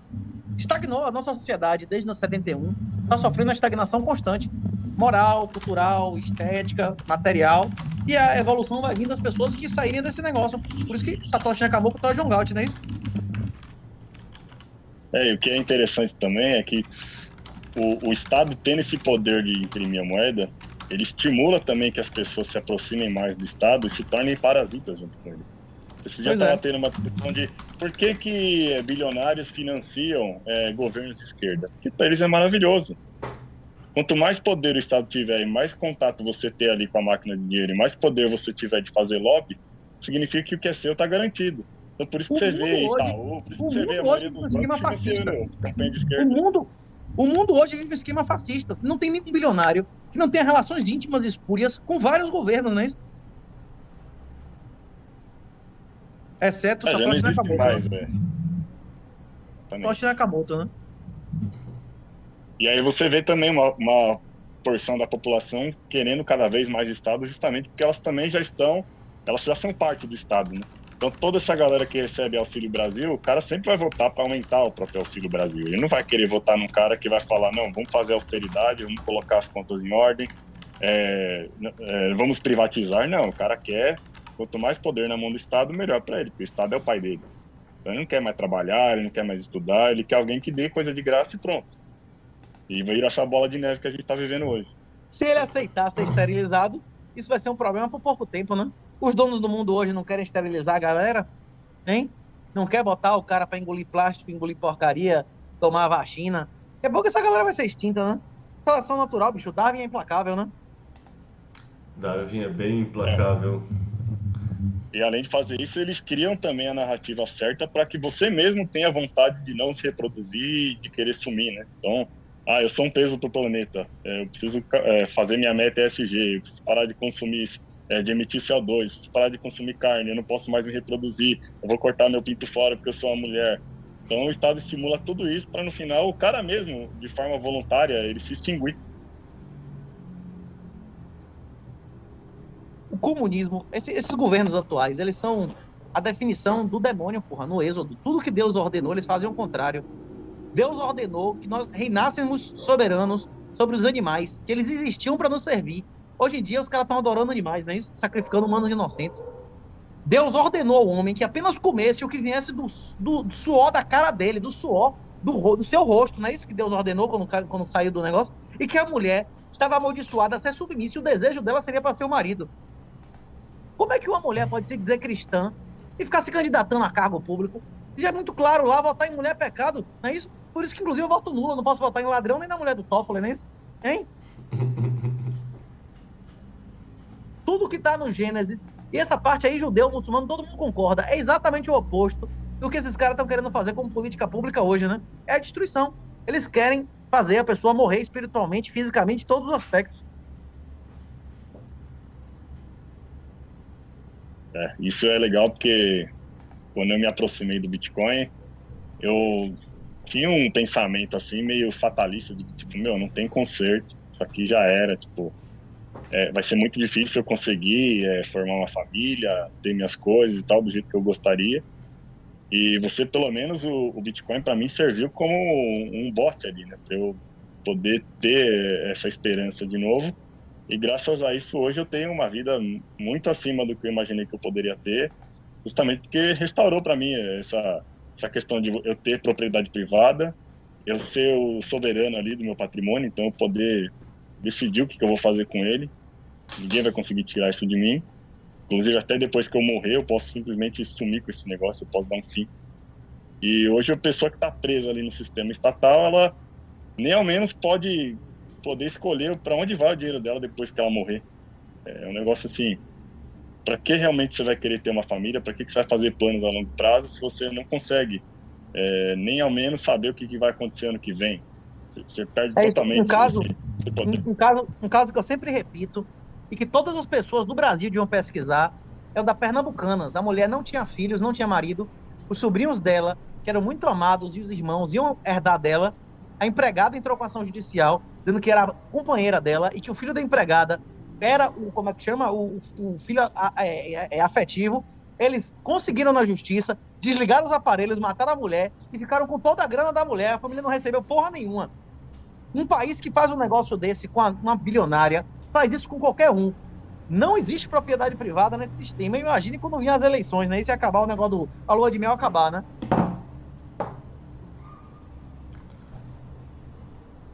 É, esse Pois é. caso aí é bem bizarro mesmo, né? Nossa senhora. Isso aí não dá, não. É mais um daqueles que você, você fala, meu, Não tenha dúvidas que para um desses que a gente ouviu falar, deve ter acontecido 50 que não saíram a público, né? E que vão acontecer 5 mil nos próximos anos, né?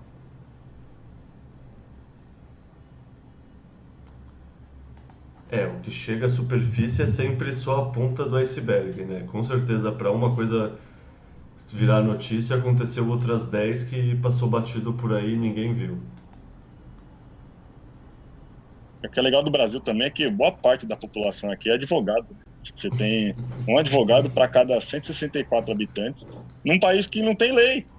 A Constituição aqui não serve para nada. Então, como é que você vira advogado num negócio que é um livro aberto? assim, do, dia para noite, a- A muito atividade privativa do advogado é pedir em nome da lei. Se não tem lei, você é mendigo. Você tá mendigando, implorando o cara, não é isso?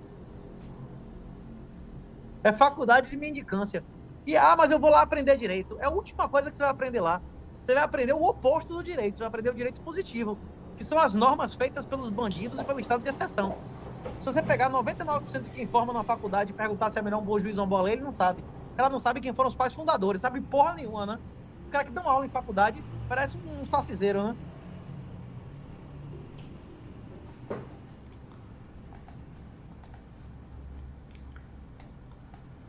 É, deixa eu perguntar uma outra coisa para vocês também nesse tema, é, como o dinheiro estatal é cagado, que é um tema que, por conta de El Salvador, veio à minha atenção. Eu nunca tinha parado para pensar tanto nele antes, que é o tema dos desbancarizados. E assim, são núme- números muito grandes, assim, eu não lembro agora de cabeça, mas é centenas de milhões de pessoas no mundo são desbancarizados.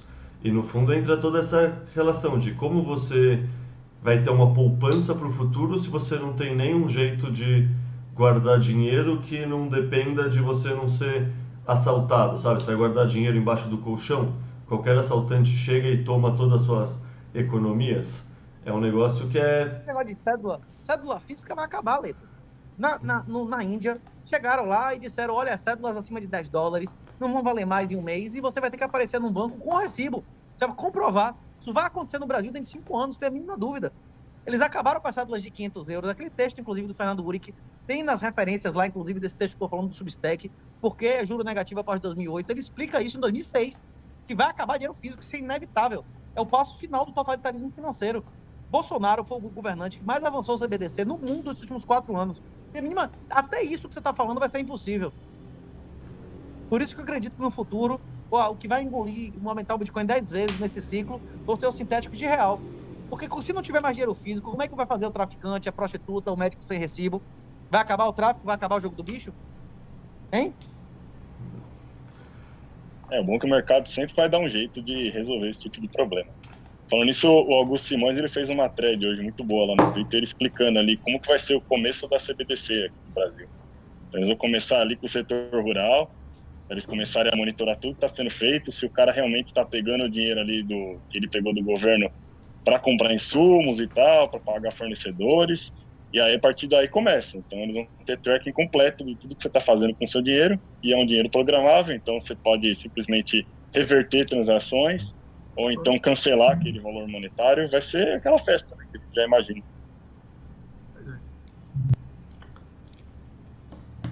A maioria das pessoas são escravos pela própria natureza. Essas pessoas elas vão ser eliminadas, elas vão ser eliminadas financeiramente, culturalmente, geneticamente. Uma coisa de cada vez. Se você quiser sobreviver, se você quiser que a raça de seu pai e sua mãe continue existindo, você tem que ter Bitcoin. Você tem que aprender criptografia, você tem que aprender a fazer sua custódia privada e começar a se educar. Se você não adquirir educação real, você vai ser extinto, né? É, a gente vê que tem muita gente com esse perfil de escravo mesmo. Eu, particularmente, tentei é, passar é, conhecimento sobre Bitcoin para muita gente na minha vida. E assim, dá para contar nos dedos quem realmente teve interesse de ouvir aquilo e realmente depois agir, fazer alguma coisa. Às vezes a pessoa até entende, mas. Jesus deixa claro, Dum, a maioria das pessoas vão para o inferno. A casa de meu pai é como o casamento do filho do rei, não é isso que tem lá na Bíblia? Muitos serão chamados e poucos escolhidos. E vai ter pessoas que vão, ser, que vão, que vão chegar lá sem a roupa adequada, vão bater na porta e na hora vão ser jogados para fora para o choro e ranger de dentes, não é isso?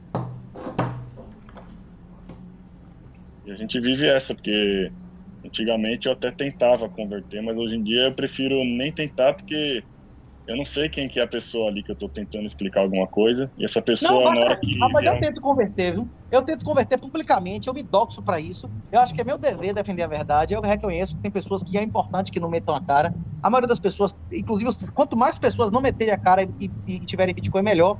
Porque nossa, o set de anonimidade aumentando, todos nós estamos mais seguros. Mas você chegar para um bolsonarista, um cara que dá um milhão de reais para Bolsonaro e perguntar para ele: vem cá, quantos por cento do patrimônio você tem em Bitcoin? Você está feliz financiando o Toffolo e Faquin? Porque se você tiver qualquer ativo no Brasil, você é comparsa deles, você está financiando eles, não é isso ou não? Se tiver um apartamento numa cidade, está dando dinheiro ao prefeito. Se você, te, se você voluntariamente manteve terra, manteve empresa, manteve empregado no país, você está aumentando a renda e o poder do cara sobre você, né? É, você está pagando as lagostas do STF, né? Pois é. Esse Natal vai ser um Natal excelente para falar de Bitcoin com o tio bolsonarista. Chega a dizer, e agora que Lula venceu, você vai dar todo o dinheiro a Lula ou você vai tirar alguma parte? Você vai tirar para onde? Você vai colocar na Europa em guerra, que está dando todo o dinheiro para a Ucrânia, que o euro vai valer 50 centavos de dólar daqui a pouco? Você vai botar na mão de Biden, você vai botar esse dinheiro aonde, não é isso? A questão não é que Bitcoin, o Bitcoin nunca existiria se não fosse 71 e se não fosse 2008. O Bitcoin só existe, está no bloco Gênesis lá, devido ao juro negativo. O Bitcoin só existe por causa do juro negativo. Você, qualquer abuso de poder destrói, você perde seu direito, não é isso? Você abusou do direito, você destrói, você perde. Eles abusaram da senhoriagem, estão perdendo, certo? E se existisse um, uma, um país no mundo que tivesse sua moeda em ouro, pagando juro real em ouro, não existiria Bitcoin. A questão é que não existe. É TINA, não é isso? T-I-N-A. There is no alternative. Bitcoin é um imperativo moral, não é isso? E pragmático. Você não tem alternativa de não perder dinheiro e você não tem alternativa de não financiar apenas o bandido, mas o bandido que quer matar você, castrar e estuprar seus filhos, né? E a pessoa tem que aproveitar enquanto ainda tem essa janela de oportunidade para ele poder comprar em volume alto, é, sem ser no. Menos de um ano, Lula ganhando, vamos começar a restringir pesadamente saque de Bitcoin, exchange nacional. Eu acho que dentro de 4 ou 5 anos você só vai adquirir Bitcoin, cedendo dote de filha, matando gente, tipo assim, fazendo coisas que realmente seriam extraordinárias, né? Bitcoin, rapaz, pro cara, pro cara entregar Bitcoin assim para uma atividade qualquer, vai ter que ser uma atividade bem, bem, bem nobre. Se o cara puder pagar em, zimbabuano, ele vai pagar, não é isso? É como na Argentina. Tem coisas que o cara só aceita dólar, né? Para as outras existe o peso argentino, né? Eu tava ontem com amigos meus que foram viajar na Argentina, eles estavam contando essas histórias que tipo Cara, você vai sacar dinheiro, você sai com uma maleta de papel, assim, sabe? Aquelas histórias que você ouve falar e você acha que é zoeira, que você se sente extremamente rico e que você. Nossa, deixa eu ver, acho que eu vou comprar esse hotel, deixa eu ver, acho que eu vou comprar essa casa. E, tipo, pela piada, mas assim, é muito triste pensar que a Argentina foi um país muito mais rico que o Brasil há um tempo atrás e que, por incompetência própria, cavou esse buraco para eles mesmos. A Venezuela, menos de 50 anos atrás, teve PIB per capita maior que os Estados Unidos, porra. Final da década de 60, 70, teve uma época que o petróleo bombou, que eles tinham PIB per capita, a Venezuela teve um PIB per, per capita acima do americano. É, é isso aí, bicho. Não tem essa não. A chaga comunista não, não tem essa de negócio de. Tem inclusive correlação de desenvolvimento com QI. Nunca houve um país que não fosse desenvolvido acima de 100, QI médio. Nunca houve um país abaixo de 90 que fosse desenvolvido. Só os comunistas são exceções. Tem um monte de país comunista acima de 100 de QI que nunca foi para lugar nenhum porque era comunista, né? A chaga do comunismo destrói tudo, velho. Destrói a moral, destrói o idioma, destrói o legado. É, é, é o negócio é satânico, velho. A seta satânica. Lá de Tupirani. Lá no, no Intancáveis, um tempo atrás, apareceu um argentino lá participando e foi legal porque ele explicou que, assim, cara na Argentina, ele tá usando o stablecoin, né, para tentar, na hora que ele recebe ali o salário, ele já converte para tentar manter um pouco ali do poder de compra. Mas é outra realidade, tipo, não tem mais DCA, o cara tem que comprar para sobreviver, então ele vai pagar uma loja absurda ali, só que pelo menos ele tem alguma quer fazer coisa. medicina, né? Quanto é que tá fazendo medicina na Argentina hoje em dia? Deve estar tá baratinho, né? Hein? O cara chegando lá em dólar, hein? Tem que ver de quanto em quanto tempo que reajusta ali a mensalidade. Pois é, mas é, mas é em peso. Você chegar com dólar na mão lá, meu irmão, os caras fazem qualquer coisa, é metade do preço, né? E você sendo estrangeiro, você tem como, como, como levar dólar pra lá, né? Pra ver o cara de lá que não consegue acesso ao dólar, né? É, e você vê que a pessoa não tá mais vivendo, ela tá só sobrevivendo, né? Ele tem que correr, converter numa stablecoin, rezar para aquilo lá não dar problema, para ele poder, é, no, no, mercado negro ali, comprar as coisas, tem que ficar convertendo toda hora, usando um peer-to-peer. Ele não está comprando Bitcoin é, planejando para 4, 5 anos, ele está tentando almoçar no mês que vem. Quantos países estão experimentando hiperinflação, colapso, juro negativo? Turquia, o nome do outro aí que os bancos fazem, estão sendo, não, não abre há seis meses, Líbano, é, Sri Lanka, Bangladesh, cada um, quanto mais tempo o americano manter, mantiver o juro subindo, vão ter mais países colapsando, não é isso? É, o, é o tal do dólar milkshake, né? Cara, da, Argent... é. Da Argentina, só lembrando uma história que o pessoal contou ontem, um amigo meu trabalha na ESPN Brasil, né? Eles foram assistir a final do São Paulo lá, levando um pau do Suco del Valle lá na Argentina. Um amigo dele pediu para ele levar figurinhas da Copa, porque na Argentina não tem figurinhas da Copa, tipo, tá em falta. E aí, tipo, recebeu uma puta mensagem sentida de agradecimento que, nossa, você não sabe como você fez a felicidade dos meus filhos e da minha família. E tipo, 20 pacotinhos de figurinha, sabe? Tipo, beleza, o pacote subiu de preço, mas porra, um pouquinho de figurinha assim é uma realidade que ainda é surreal pensar como brasileiro.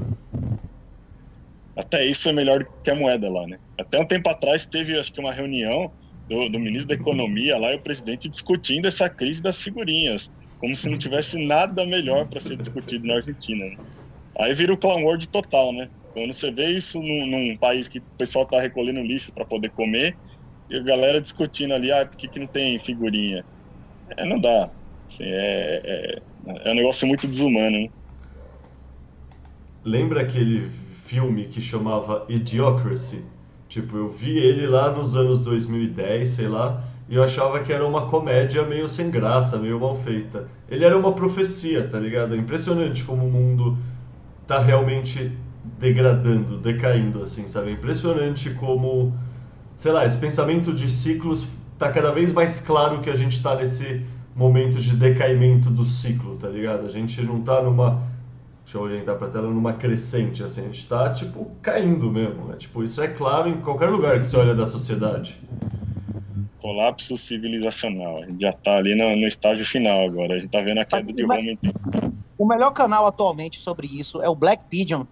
Pesquisa aí, Black Pigeon, ele faz episódios semanais sobre colapso societal. Exatamente o que a gente vai vivendo.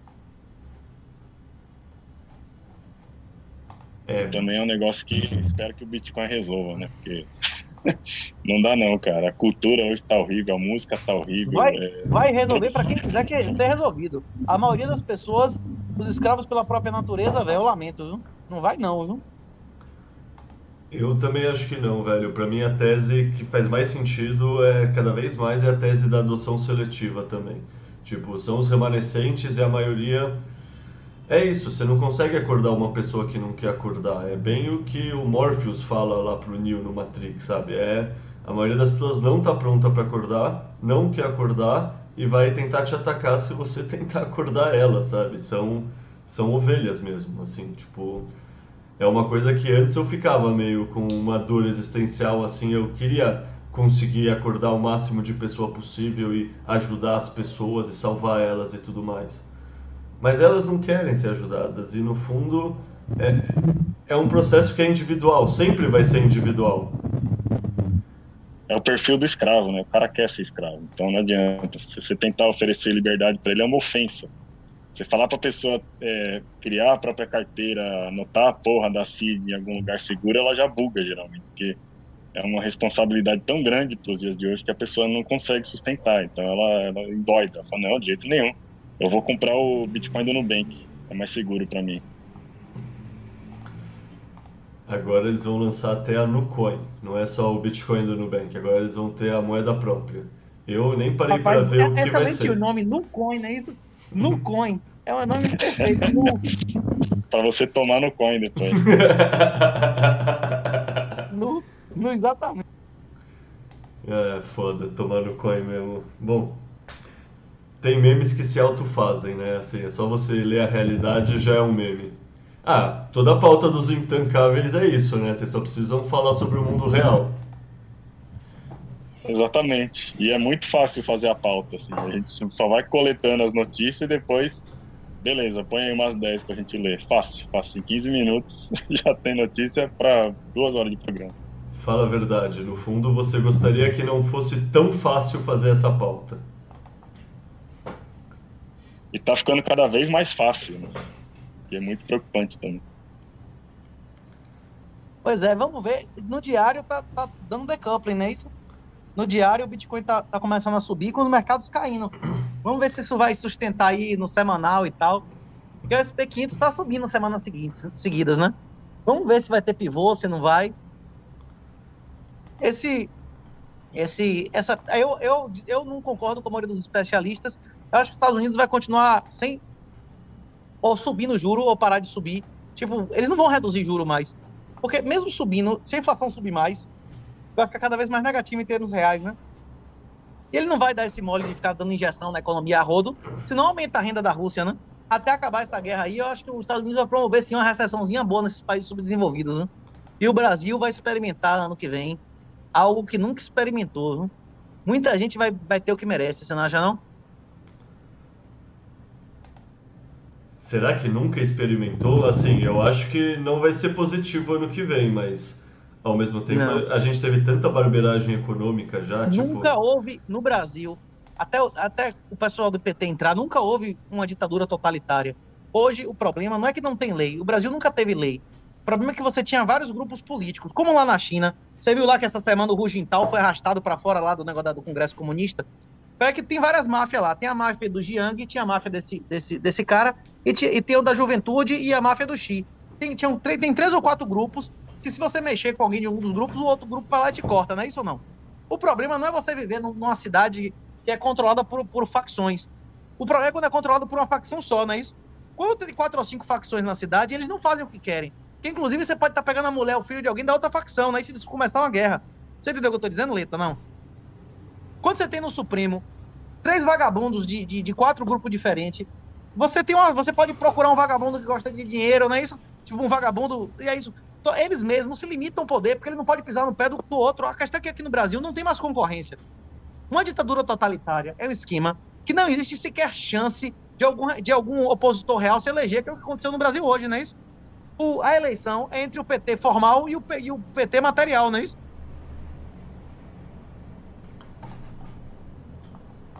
Esses, esses ministros de Bolsonaro que ele indicou, estava vendo que 12 ministros de Bolsonaro foram eleitos ou estão para ser eleitos. Quantos deles são de extrema direita? Quantos desses caras tinham arma há 5, 10 anos atrás? Nenhum, não é isso? Quantos desses caras realmente denunciam cotas racistas como racistas, gaysismo como gaysismo? Ninguém. São politicamente corretos, são positivistas, né? que, na verdade, são inimigos maiores da liberdade do que, do que os próprios comunistas. Esse astronauta mesmo que foi eleito aí, mas o cara, a pauta principal do cara é que todas as câmeras privadas têm um reconhecimento facial centralizado do governo, né? Isso para ele saber onde você teve o tempo inteiro, todas as câmeras de condomínio, de shopping, da porra toda, saber em que saber o condomínio de sua casa, informar que horas você entrou e saiu, não é isso? Isso é, isso é a oposição à esquerda que a gente tem? Pelo amor de Deus, né? O Brasil vai experimentar algo que nunca experimentou. Uma ditadura totalitária plena e descarada, porque até hoje foi enrustida, né? Cara, você falou um bagulho aí que, para mim, por exemplo, eu vi muita gente falando que a gente agora vai ter um Congresso, um Senado muito mais à direita. E eu não acho que seja isso. Para mim, assim, a gente tem várias pessoas que são do centrão, e mesmo o Bolsonaro, ele também sempre foi do centrão, assim, ele vestiu uma retórica e uma pauta porque queria surfar no movimento Rapaz, que estava acontecendo no Bia, mundo na época. Bia Kisses é de direita. Bia Kisses é de direita. Como é o nome daquela outra que era feminista dois anos depois de se, de se eleger, que era madrinha do, do Moro, a vagabunda, do, do vagabundo lá, como é o nome dela? Porra, uma mulher dessa é direita, velho. A mulher, quando vem pra Salvador, fica na casa da, da, da, mentora comunista dela que foi passar a lua de mel na União Soviética, velho. Tipo assim, uma pessoa dessa é a direita. Um, um astronauta que propõe meter um sistema centralizado de câmeras para monitorar todas as pessoas com a câmera privada do seu próprio condomínio. Esse cara faz oposição à esquerda. Bolsonaro só se cercou de vagabundo, velho. De vagabundo, de prostituta, de viado. Se ele quiser hoje matar um mula, um vagabundo, ele não tem nem quem a pedir. O cara só tá cercado de gente com testosterona negativa, velho. O cara mais macho perto de Bolsonaro é Biaquice. Deve ser a testa mais alta que, que tem na casa de Bolsonaro, não é isso ou não? Hein? Essa eleição está muito triste de acompanhar. É, a gente torce para que. Não, mas é, é, é isso. É, é, o, é o que Stalin falou várias vezes. É o que Stalin falou várias vezes, velho. Não importa, não importa quem ganha a eleição, importa quem conta os votos e que escolhe os candidatos. Escolher os candidatos é melhor do que contar os votos, não é isso ou não? Você prefere contar os votos ou escolher o candidato? Acabou. Você vai botar só botar candidato que, que você autorize, não é isso? Você vai poder escolher entre meu filho e minha mãe. É. E a gente vê também que a imprensa inteira já está no, no colo dos caras. Então, assim, não vai ter oposição, porque o judiciário é deles. Lula, Lula vai ter comprado. Lula vai ter comprado dois terços do executivo. Lula, Lula, Lula é homem. Lula é bandido. Ele tem. Lula é bandido. Ele teve envolvimento com morte, com crime, com tudo mais. Mas sempre, ninguém que foi leal a ele foi pra cadeia. Ninguém. Todo mundo que foi leal ele saiu bilionário e foi pra cadeia cinco estrelas igual a ele. Lula não um dia em cadeia real. Ele ficou ilegalmente em sala de Estado Maior com a conivência de Bolsonaro, não é isso ou não? Ele não foi em cadeia real, ele não raspou a cabeça. O cara ficou em um palácio cinco estrelas, melhor do que a casa da maioria dos brasileiros. Mais luxuoso, malhando de boa, paniquete, tudo isso. Beleza? Quem ficou do lado de Lula até o final, que foi pra cadeia normal raspar a cabeça? Ninguém. Todos eram bilionários e ficaram cadeia cinco estrelas. Certo? Quem, quem deu testa a Lula, quem traiu Lula, todos se lascaram na vida, perdeu tudo. Valério perdeu tudo. O outro que lá que meteu o impeachment de Dilma, como é o nome? Que Deus tenha misericórdia da nação, como é? Cunha perdeu tudo. O crime de Cunha foi dizer que o trust não era dele. O trust é uma fundação, é uma afetação patrimonial, não tem dono, não tinha como ser dele. Como é que ele. É, é, o crime de Cunha, que ele foi caçado, foi por dizer que uma coisa que não tem dono não era dele. Pelo amor de Deus, né, velho? Hein? Eu não lembrava qual tinha sido o crime dele, mas. Bolsonaro, Lula eleito. Em um mês, ele já tem dois terços, ele passa a PEC que ele quiser. Porque os deputados sabem que ele honra. Inclusive o próprio Roberto Jefferson, que entregou o mensalão, disse: não, Lula, o que ele fechou comigo, ele não pagou. O calote que eu tomei foi de Disseu, não é isso ou não?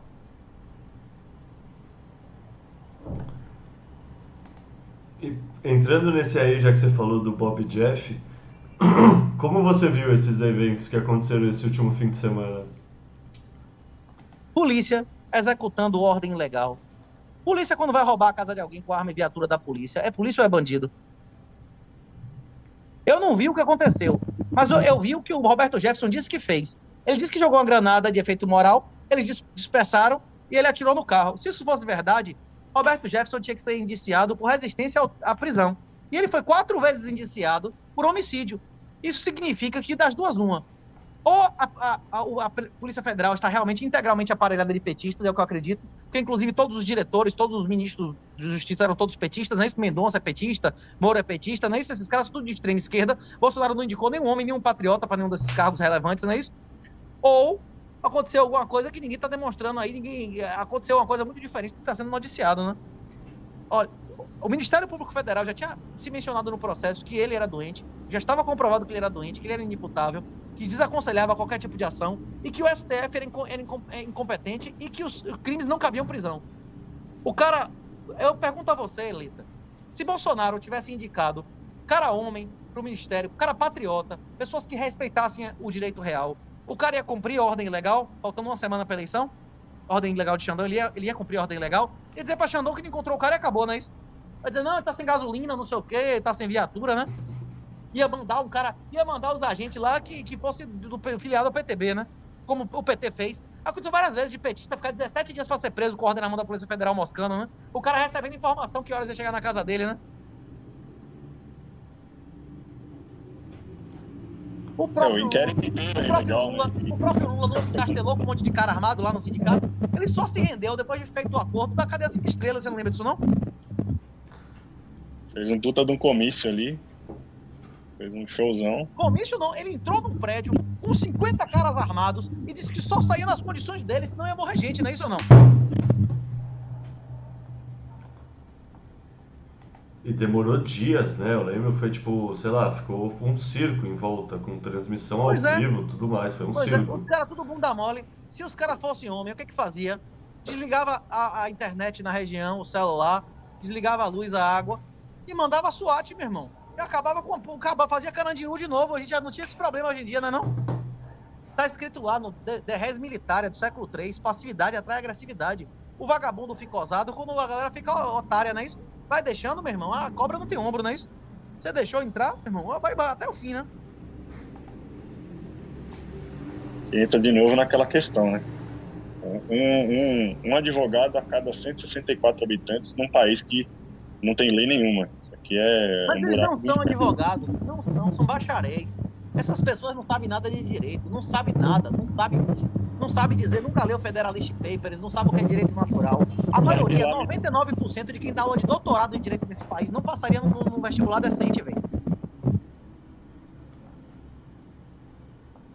O cara sai de lá militante e no final não serve pra nada serve. Serve para defender o interesse do, do, mestre dele, do pai dele. Quando Jesus chega lá no, no negócio e diz assim, você não entende o que eu estou dizendo, porque você serve a seu pai, ele serve ao pai dele, não é isso? E é triste pela quantidade de gente que está nessa. Foi o que eu falei. Jesus disse, a maioria vai pro inferno ou vai pro céu, velho? A maioria vai pro inferno, velho. A democracia escolheu Jesus ou Barrabás. Deus disse, não escolha um rei. Não escolham. Vocês, vocês vão chorar, vocês vão clamar por mim, eu não posso fazer nada, vocês escolheram, não é isso ou não? Pois é, o Estado matou Jesus. E libertou o assassino Barrabás, né? Não, pior é o Estado ter ordenado o assassinato de todos os bebês na cidade para matar Jesus. Porque você matar um cara que foi acusado de um crime é uma coisa. Você sair aleatoriamente matando bebês para prevenir um bebê que faça alguma coisa é outra, não é isso ou não? Hein? É, é ordens de grandeza pior, né? O povo, é, a gente já está chegando aqui a uma hora e meia de live e eu tinha falado pro Dum que eu ia liberar ele antes de fazer duas horas. Então deixa eu só puxar um último assunto que é um assunto que também entra nessa seara de problemas do dinheiro estar na mão do Estado, que é o efeito Cantillon. Tipo, o efeito Cantillon é uma dessas coisas que, no fundo, assim, eu acho que quem não começou a estudar Bitcoin, a não ser as pessoas que já estudavam escola austríaca, mas é uma dessas coisas que eu nunca tinha ouvido falar antes do Bitcoin e que realmente me deu uma ferramenta nova para enxergar a realidade. Então, queria que vocês explicassem o que, que é o efeito Cantillon e quais são o que, que isso acontece na prática, sabe? Por que isso acaba quebrando o dinheiro da forma que ele deveria ocorrer naturalmente, assim, sem manipulação estatal.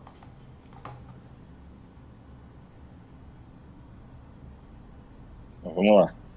É, o, o, efeito Cantillon é um, é um conceito muito interessante para a pessoa finalmente se redpilar e perceber que o dinheiro dela não vale nada, porque existe o poder de você diluir esse dinheiro, e esse dinheiro, quando ele é, ele é impresso, ele vai sempre parar primeiro na mão dos amigos do rei, na mão do, do cara que é amigo do cara que está imprimindo dinheiro.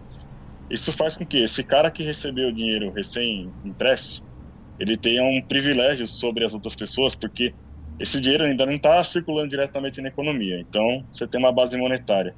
Eu sou amigo do cara que imprime, ele vai me dar o dinheiro primeiro. Então, tem uma vantagem sobre todo mundo, porque eu tenho dinheiro novo, que eu vou injetar na economia, só que eu vou poder comprar bens, é, bens de capital, insumos, qualquer coisa, num preço menor do que ele deveria estar valendo, justamente porque esse dinheiro ainda não está circulando. Eu tenho uma vantagem sobre isso. Então, efeito cantilão acontece o, o fenômeno do bilionário que, que é o cantilionário. Por quê?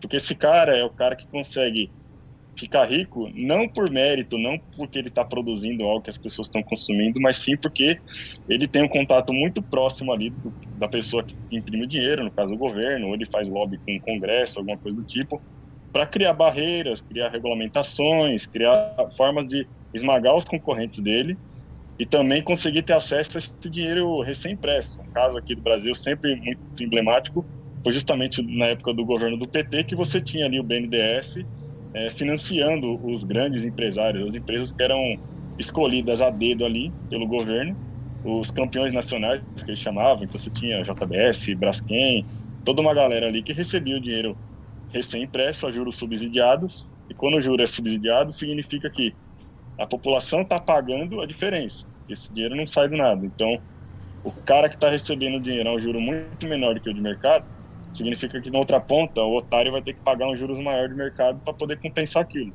Então só disso, só de você ter essa vantagem, já pode esmagar sua competição, porque você está tendo ali financiamento gratuito. Inclusive você vai ter caixa para poder queimar, para pressionar o mercado, colocar preços para baixo. Mesmo que você esteja no prejuízo, você vai ter uma vantagem competitiva sobre o seu é, o competidor ali, que não tem acesso a esse dinheiro barato e aí o cara ele não vai conseguir ficar queimando tal que nem você tá. Então o efeito cantilho é isso, é quanto mais próximo você tá da impressora de dinheiro, mais beneficiado você fica.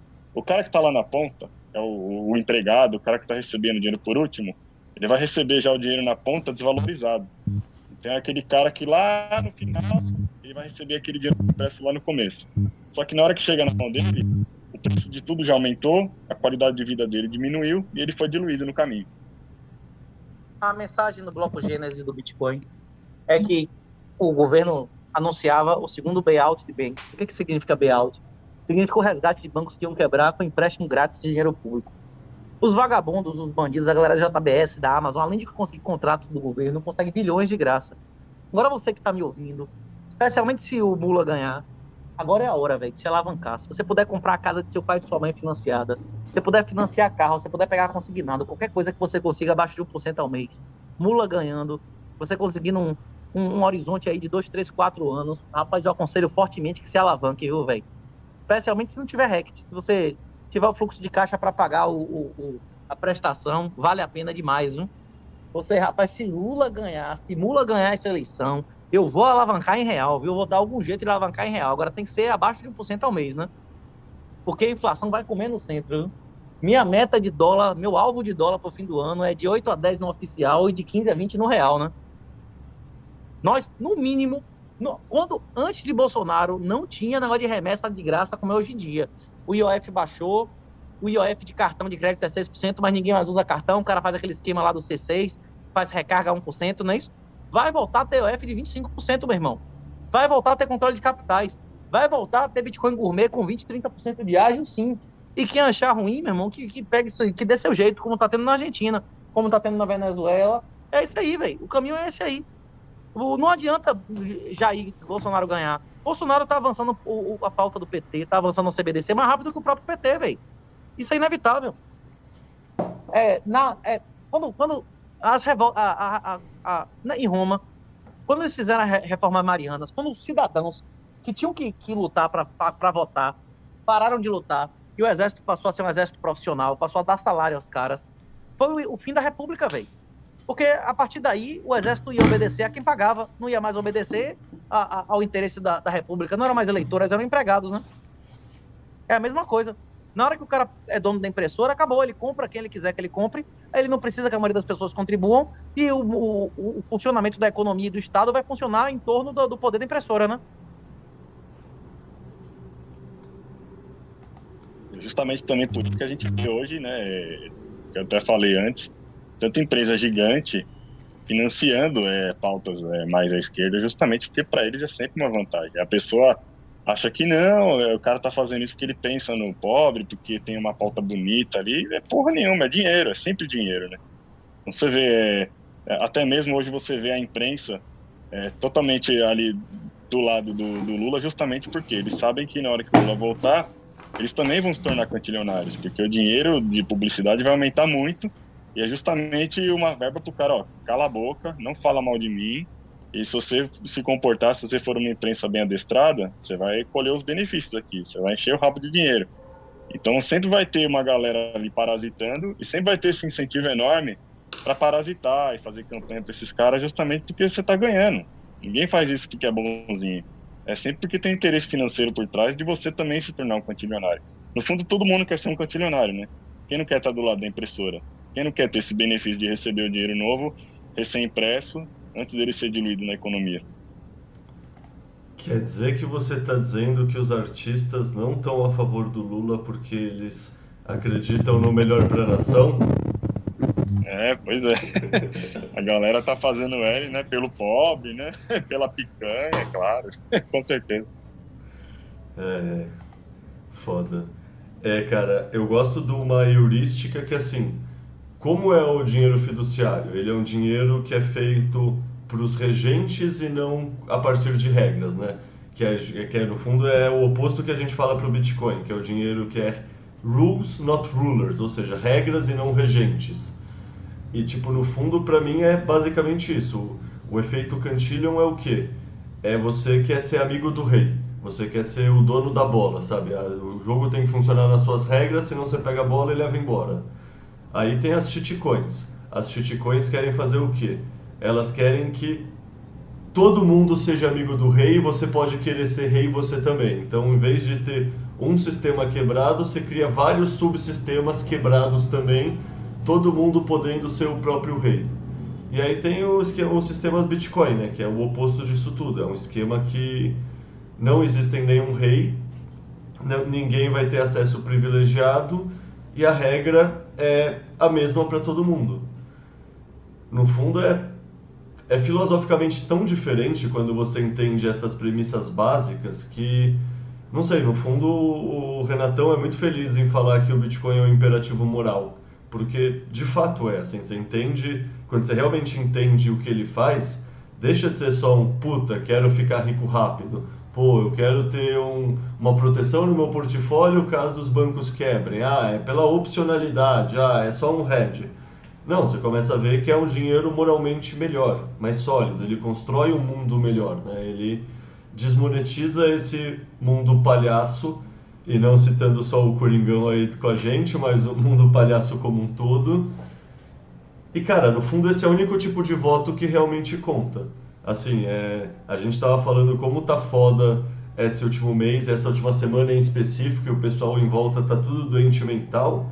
Só que, tipo, o que eu acho muito doido, que o pessoal não percebe, é que se tem cento e pouco, 110, 120 milhões de votos, cara, o seu voto é um sobre 120 milhões, seu voto é aproximadamente zero.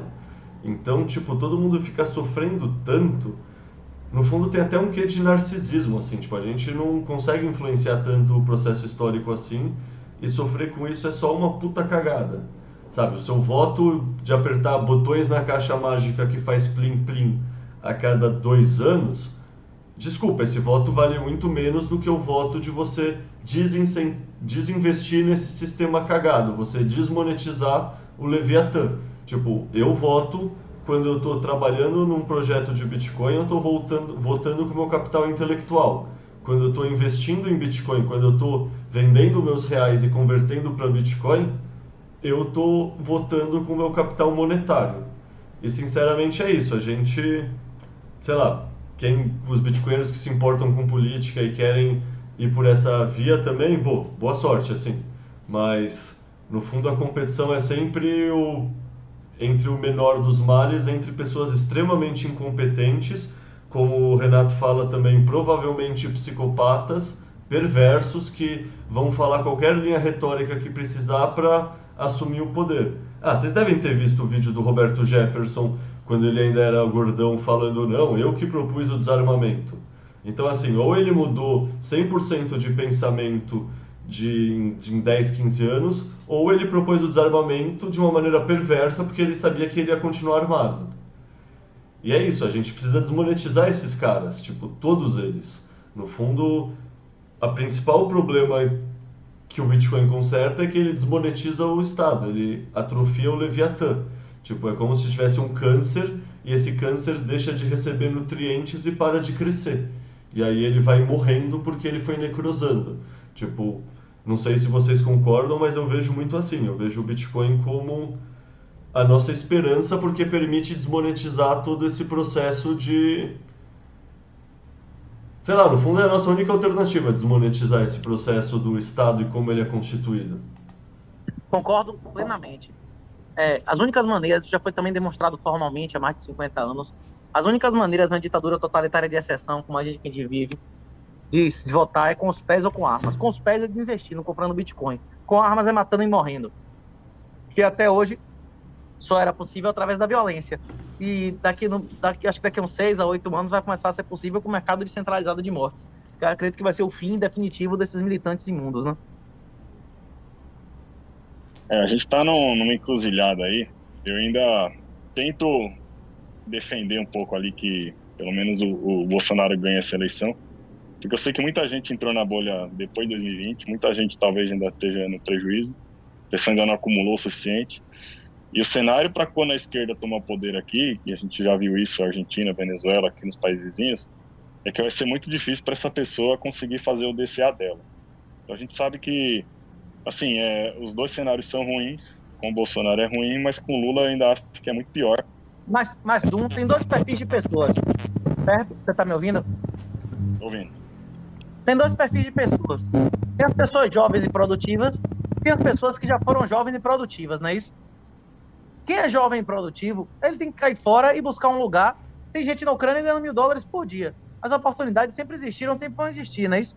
Inclusive oportunidades fora do Legacy. O que mais tem, inclusive, é universitário aí virando P2P e formando mais rico que qualquer professor dele da faculdade. Conheço vários, não é isso?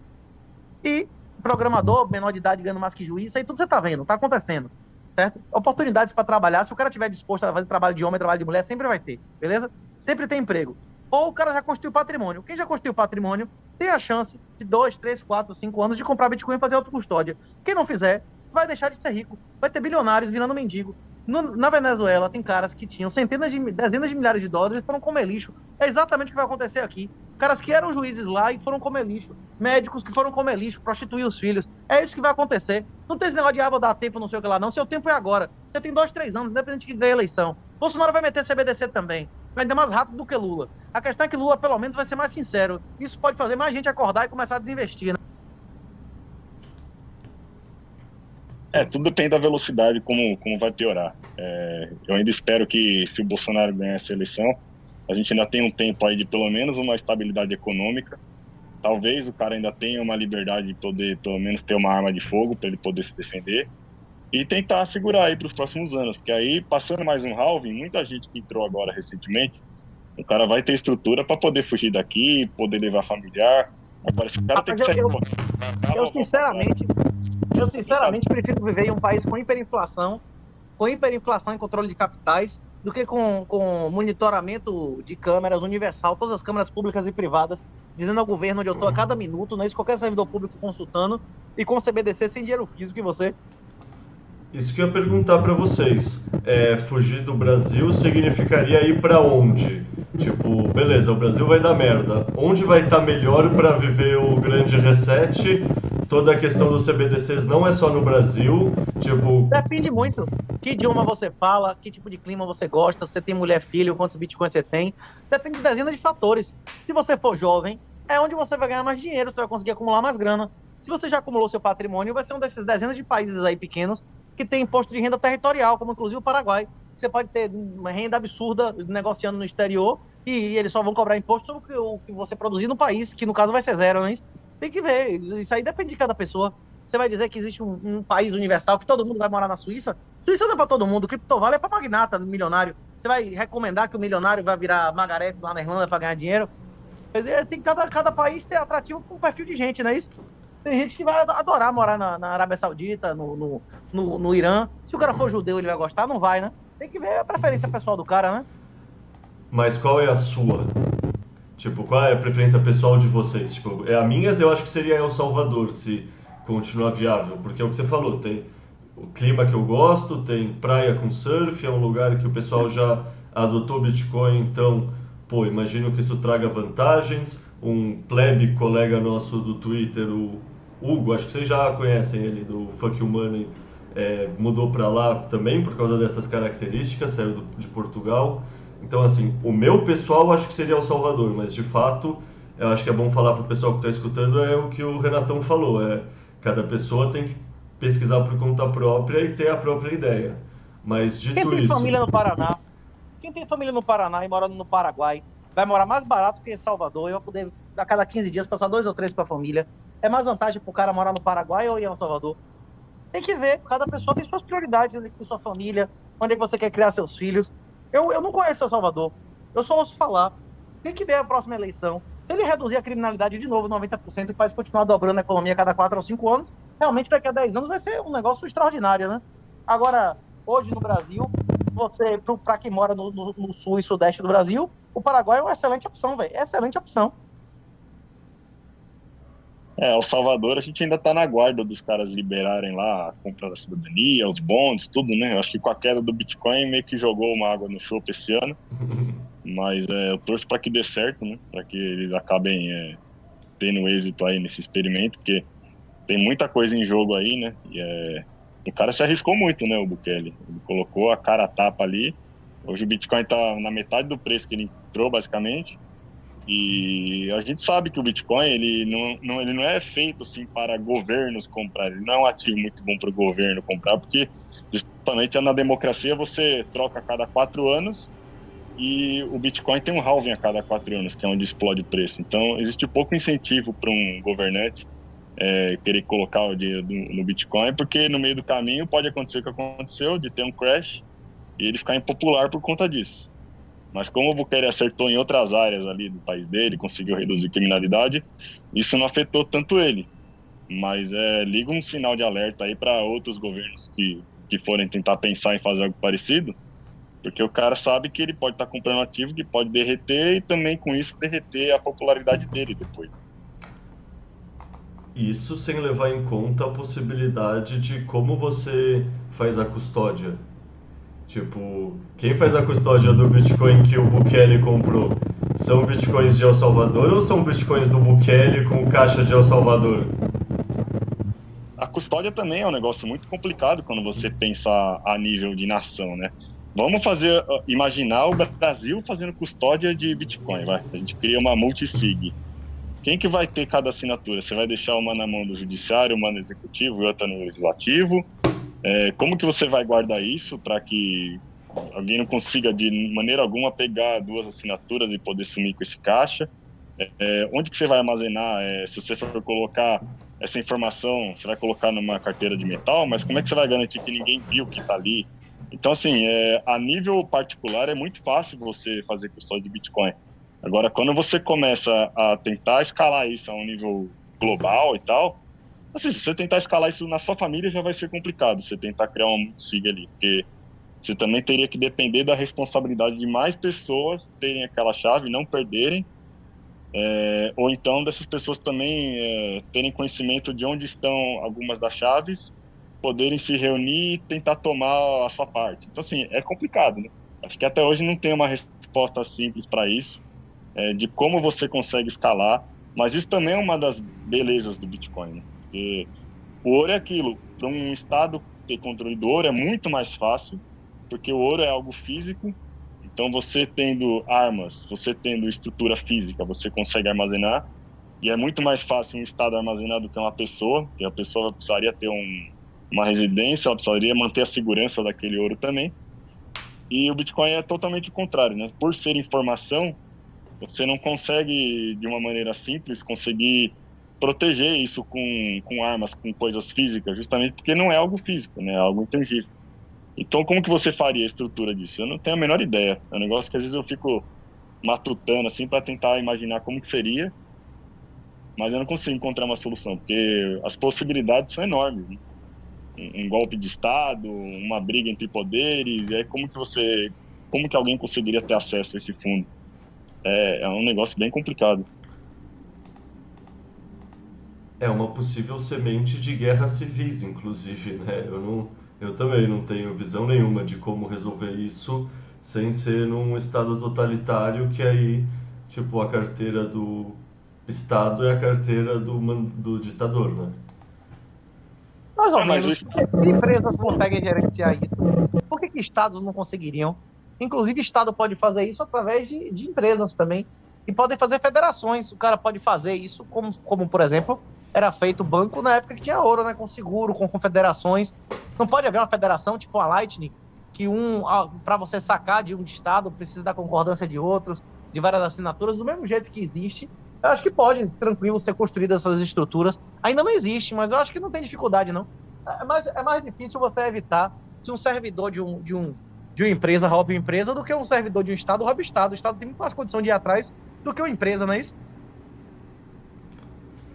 Se eu tiver acesso a uma carteira do, do Estado, é, souber ali a CID do, do Brasil, vai, do Tesouro do Brasil, o cara pode sumir com esse fundo e ninguém vai ficar o sabendo. Grayscale, Grayscale tem 600 mil Bitcoin, não é isso? Não tem? Sim. Como é que eles fazem? Você acha que algum governo algum dia vai ter mais de 300 mil Bitcoin? Eu acho que não. O único governo que tem chance de fazer isso é os Estados Unidos se desapropriar todo mundo que está nos Estados Unidos. Fora isso, nenhum governo vai ter mais do que isso. Como é que eles fazem? Você acha que são os donos da empresa que tem esse, esse negócio? Não é, porque é fundo, é tudo de terceiro, não é isso? Eles só vão 2% ao ano. Você acha que quantas pessoas têm parte dessa chave? Eu acho que são três instituições. Instituições, não, acho que ninguém, pessoa física, tem acesso a porra nenhuma. Eu acho que deve ser tudo institucional, né, não? E então, cada então, instituição... É mais privado, né? Como? Acho que é muito mais institucional algo privado, porque você não está falando ali de poderes estatais, você simplesmente está tentando cooperar, então você cria uma federação ou você coloca uma chave na mão de, de cada ente privado, mas quando a gente está falando o de Bitcoin, o Bitcoin do El Salvador está numa empresa privada, está na Coinbase, não é isso? Ele não, não botou na Coinbase? Aí o governo a gente pode dar uma canetada e tomar esse fundo também. Se a Coinbase não é de El Salvador, o cara tá, tá assumindo um risco grande. Pois é, mas a moeda de El Salvador é o dólar também, né, velho? Tipo, já tá na mão desse cara, né? É, mas eu, eu, acredito que ele poderia, pelo menos, tentar criar uma estrutura onde a custódia seja realmente de El Salvador, né? Pra não sofrer esse potencial ataque aí. Hoje o empresa consegue lá, né? Você viu que o. Mínimo, o mínimo de empresa consegue lá, né? Numa única canetada, os Estados Unidos quebrou a importação de, de semicondutores da China. Então, numa canetada também você consegue fazer muita coisa. Você consegue fazer um estrago grande num país como El Salvador. É, essa história dos microprocessadores dos chips chineses ainda vai dar muito. Tipo, isso antecipa muito qualquer cálculo geopolítico envolvendo Taiwan, por exemplo. Não, é. Isso aí foi um negócio para abalar tudo, né? E, e aquilo, né? O poder de uma caneta, né? acabou com o mercado do dia para noite. E quem tiver lá, volta para cá, senão vocês vão perder a cidadania americana. Já era. É que, cara, eu tipo, falo isso várias vezes quando eu tô falando com o João Grilo no Botecoin. O mundo viveu uns 20, 30 anos de conto de fadas chamado globalização. E agora a gente tá acabando de viver no conto de fadas e tá voltando a realpolitik, sabe? Tá voltando a realpolitica. Agora as coisas é a teoria dos jogos de novo. Tipo, ah, vai ser mais caro para mim produzir o chip? Beleza, meu adversário nem vai ter o chip. Então, para mim, o, no delta disso é positivo. Foda-se que minha população vai pagar mais caro pelo chip. Na competição, meu estado contra o estado da China, eu saio ganhando. E, tipo, a gente cresceu em todo aquele contexto que o pessoal chamava de o fim da história. O Fukuyama, sabe? Essa análise da galera dos anos 90 era que, bom, beleza, capitalismo ganha do socialismo, então vamos viver num, num mundo bem, entre aspas, PSDB, assim, um mundo social-democrata, progressista, e meio que as grandes questões históricas já estão resolvidas, tipo, arrogante pra cacete. E a gente tá deixando de viver nessa realidade para voltar no mundo real, no fundo, tá ligado? Realpolitik, tipo, o mundo sem ser um conto de fadas de uma mina de 13 anos, um mundo que interesses contam e sim, a Rússia vai usar a energia como arma e como moeda de troca e os Estados Unidos vai explodir o gasoduto da Rússia por causa disso. Tipo, é um mundo muito mais muito mais com as cartas na mesa, assim, é um mundo que não é com hipocrisia e negociação na ONU, sabe? É um mundo que, porra, eu quero fazer isso, eu vou tacar bomba e é isso mesmo. A gente viu nessa questão da, da pauta SG, né, e dessa coisa infantil de, ah, vamos trocar a matriz energética por solar e eólica. É aquilo, né? É, as crianças estavam no poder. A gente estava ouvindo a Greta para tomar decisão sobre energia de, de continente inteiro. Isso vai ter que acabar logo, né? Porque a realidade bate na porta de uma maneira implacável. Então, todo esse conto de fada de que, olha, podemos, né, parar de consumir combustíveis fósseis, podemos desligar as usinas termoelétricas. Acabou. Acabou. Não tem mais como. Vamos parar de ouvir criança, vamos colocar gente que realmente resolva o problema e vamos, vamos colocar a discussão a um nível mais adulto. Né? O que a gente estava passando antes era justamente isso. É um conto de fadas, é uma geração que cresceu com muita abundância, achando que todos esses problemas complexos têm uma solução fácil. Não tem tá vendo que nunca teve. É, então, por um tempo, manteve o conto de fadas, só que agora acabou. Vamos para o mundo real, porque o mundo real é muito mais feio do que o que as pessoas gostariam que fosse.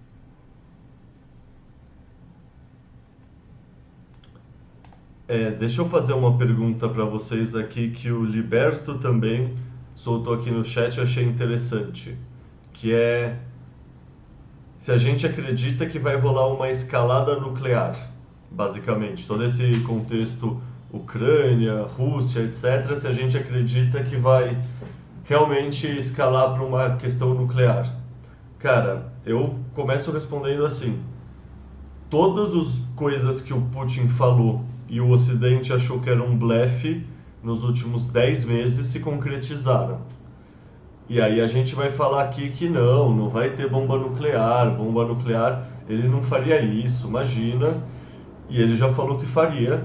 E, tipo, já atacaram lugares que ele falou que se atacassem ele começaria a pensar no assunto. Tipo, aquela ponte de Kers, por exemplo, é a ponte que liga a Rússia à Crimeia. E ele falava que isso era coisa relacionada ao território russo. Então, é um ataque contra a integridade do território russo. Na doutrina militar russa, isso justificaria para eles o uso de armas táticas nucleares.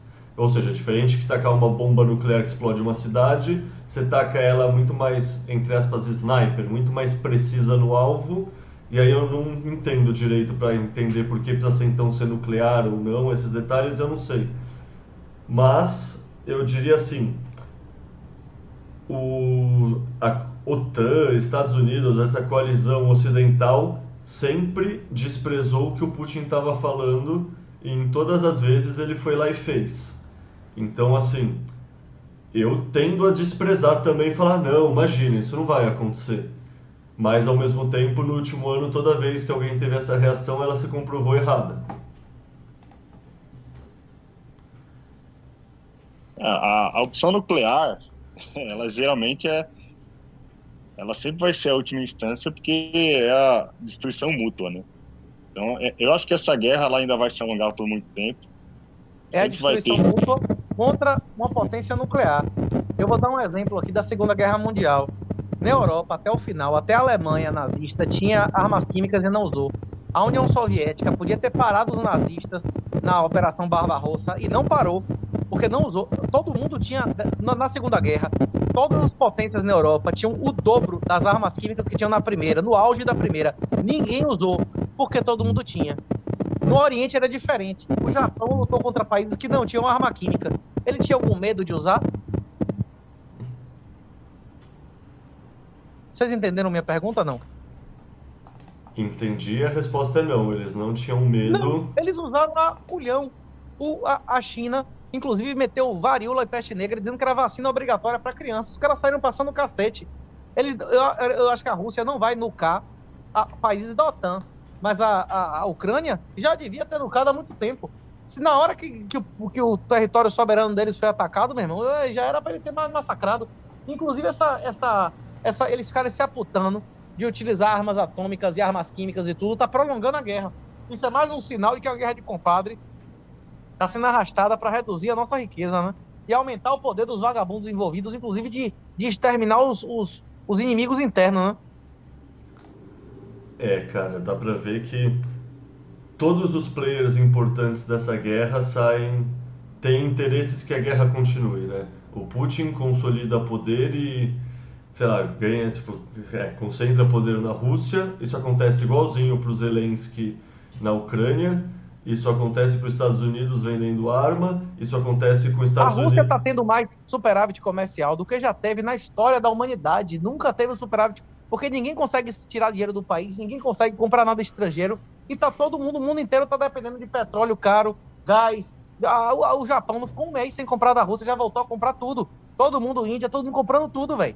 Os caras vendendo a preços altos, tá tendo superávit, tá bombando. E a Rússia não tem, nunca teve 35% de dívida PIB.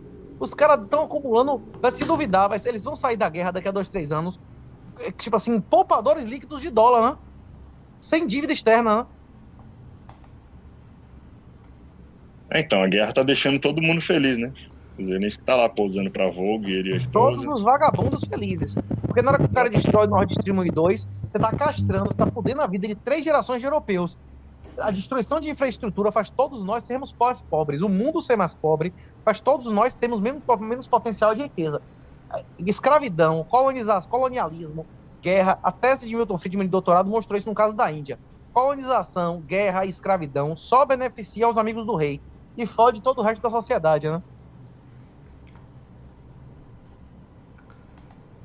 O Hugo fala uma coisa que é muito interessante que eu não tinha parado para pensar antes de trocar ideia com ele, que é que essa guerra, no fundo, é um dos motivos que os Estados Unidos quis causar essa guerra é justamente para desestabilizar a, Alemanha, porque a Alemanha é o grande parque industrial da zona do euro, né? Então ferra a Europa, mas é, ferrar a Europa significa ferrar a Alemanha.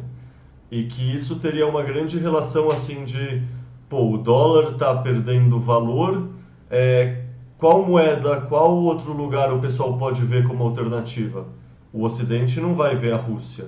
E todo mundo sempre viu a Europa como uma segunda opção, um bloco que ter uma economia até que grande, assim, seria o substituto para os Estados Unidos se o euro desse certo. Então que essa guerra teria muito interesse em gerar um conflito europeu mesmo para empobrecer o europeu, entre aspas, a argenização da Europa, assim, para eles deixarem de ser concorrência. E no fundo. Mas, mas Leta, eu acredito que a opção atômica da Rússia não é usar bombas atômicas. A Rússia pode, em menos de dois anos, destruir o dólar americano. É só ela fazer uma federação, uma sidechain, com outros quatro ou cinco países desalinhados, Coreia do Norte, Irã, Japão, China, esses merda aí que são desalinhados, que faça o que o MakerDAO faz, de todo mundo depositar Bitcoin e poder sacar um colateral, um, um, um DAI, um stable algorítmica de dólar. Na hora que esses países permitir a circulação disso e começar a, a, a fazer a liquidação de, de contrato de exterior deles, dessa, desse, dessa, dessa, desse sintético de dólar, ele vai ser mais valioso e mais demandado que o próprio dólar, que ele não vai poder ser, ser, ser, ser expropriado como os saldos da Rússia foram expropriados. Ele não vai ser poder falsificado com uma nota. Se a Rússia meter a cara e fizer uma porra dessa, inclusive o Vitalik se reuniu várias vezes com Putin. Se os caras tiverem coragem de meter um dólar sintético atrasado em Bitcoin, rapaz, esses países vão enriquecer brutalmente e vão destruir, porra, os Estados Unidos. Tanto na Segunda Guerra, tanto os bigodistas lá, falsificaram cédula de, de, de, de pound e jogou na Inglaterra, quantos ingleses falsificaram marcos alemães e jogou na Alemanha. Isso é um ato de guerra clássico, não é isso? E seria muito mais eficaz e muito menos destruidor de riqueza do que ficar nucando o outro, não? Cara, sem dúvida, mas a dúvida que isso me paira é a seguinte: tipo, a China poderia pensar nisso e a China quis banir o Bitcoin.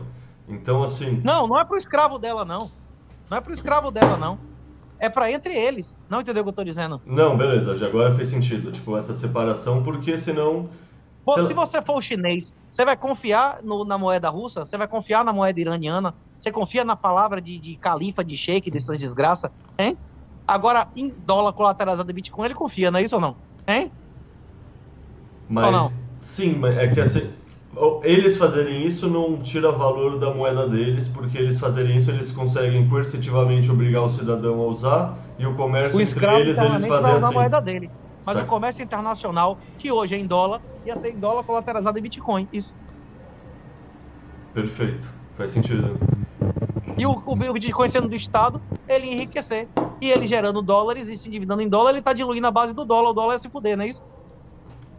As stablecoins já têm liquidez para permitir esse tipo de O operação? problema é que a stablecoin hoje, a maioria delas é bancária e lastreada em títulos que está financiando o governo americano. Uma porra dessa ia tirar a riqueza do cara sem investir nele, não entendeu o que eu tô dizendo?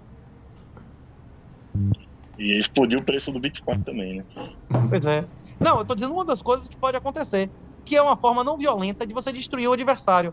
Menos de 20% da guerra é cinética. A guerra é de inteligência.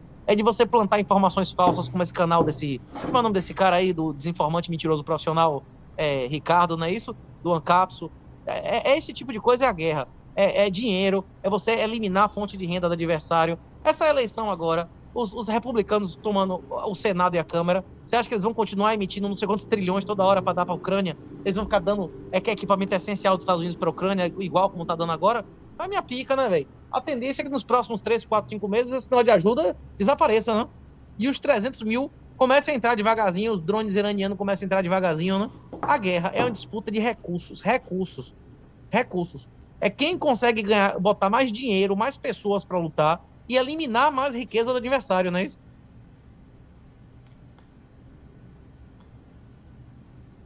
E será que agora. É que assim, eu não tenho ideia de como, qual seria o cenário para essa guerra acabar. É, a, Rússia desistindo, é, a Ucrânia indo para cima.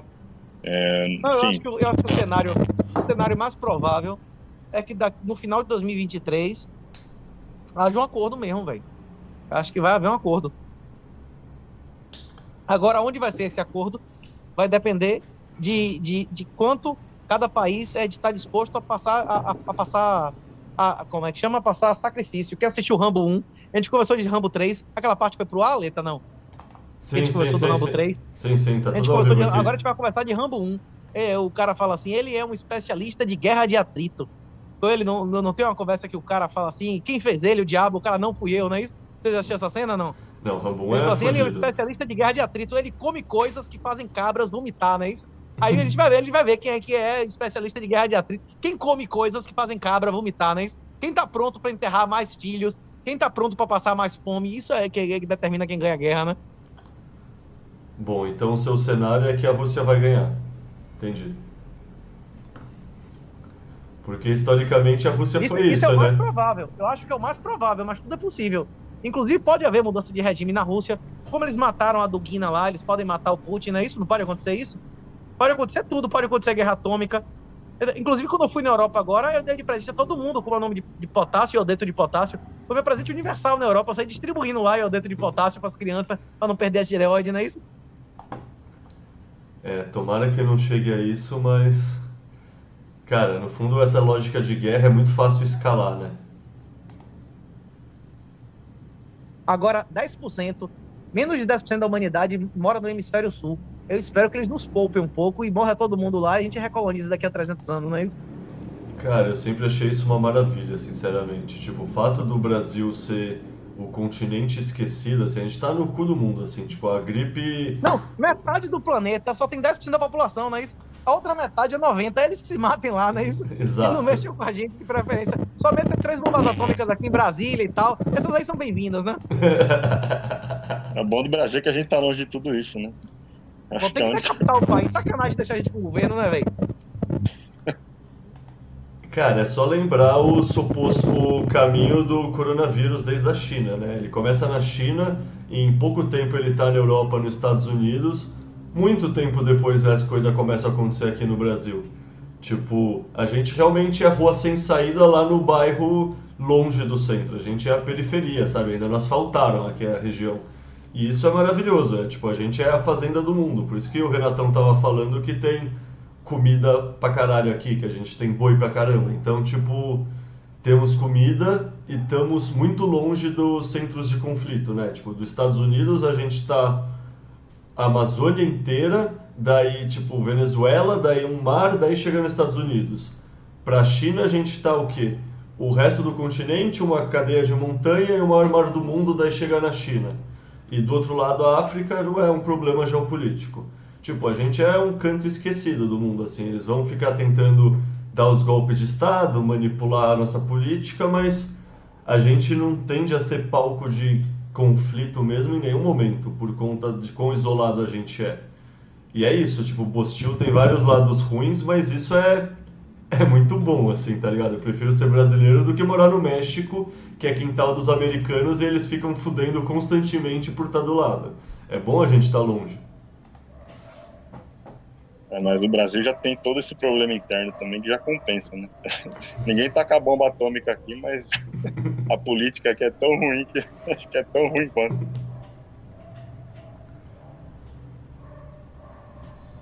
Vocês têm noção de quantas pessoas estão assistindo isso? Tem interesse a galera de ficar ouvindo esse nosso bate-papo várias horas assim? Agora estão assistindo 46. Cara, eu diria, Renatão, que você é uma celebridade. Tipo, já falei isso com o João Grilo. Sempre que você fala em qualquer lugar, o bagulho dá tipo três, quatro vezes mais audiência do que nos outros capítulos. Então, o povo tá aqui firme e forte te acompanhando. Não, mas eu não digo nada diferente. Eu sempre digo as mesmas coisas, não é isso ou não? É você pode pegar qualquer vídeo, é a mesma coisa, só diga a mesma coisa, dog pill, não sei o que lá. Só que a galera que ouvir essas coisas, né? Só pode ser. Eu só digo a mesma coisa toda vez. Eu falo de sintético, falo de, de, de mercado de centralizado de morte, é a mesma conversa toda vez sobre a mesma coisa. DOT, negócio de negócio de. Né? É a mesma coisa, é a mesma coisa. Toda vez que eu falo é a mesma coisa. Dessa vez só com um pouco menos energia que eu tô cansado. Mas geralmente não tem muita variação, né? É que, cara, querendo ou não, a gente acaba sendo vítima das nossas próprias ideias, né? A gente tá preso dentro da nossa própria mente. Tipo, eu sinto isso quando eu participo de lives também, que, porra, do nada você está falando a mesma coisa com outras palavras. Mas acaba várias vezes sendo audiências diferentes também, né? Ou a pessoa, você fala de um jeito num dia, do outro jeito no outro, e isso a pessoa vai compondo melhor o que você realmente quer dizer do assunto. Então, sei lá, eu como alguém que te acompanha bastante, acho que o Dum concorda comigo, você fala as mesmas coisas, mas sempre dá para tirar sabedorias novas das lives. É, o Renato tem muito embasamento também histórico e tal, então consegue explicar as coisas também com exemplos que, por exemplo, eu não, eu não conheço muita coisa assim de história a fundo como ele, datas, esse tipo de coisa, então isso ajuda também, ajuda bastante. Renato já foi professor, né? Tem a didática aí.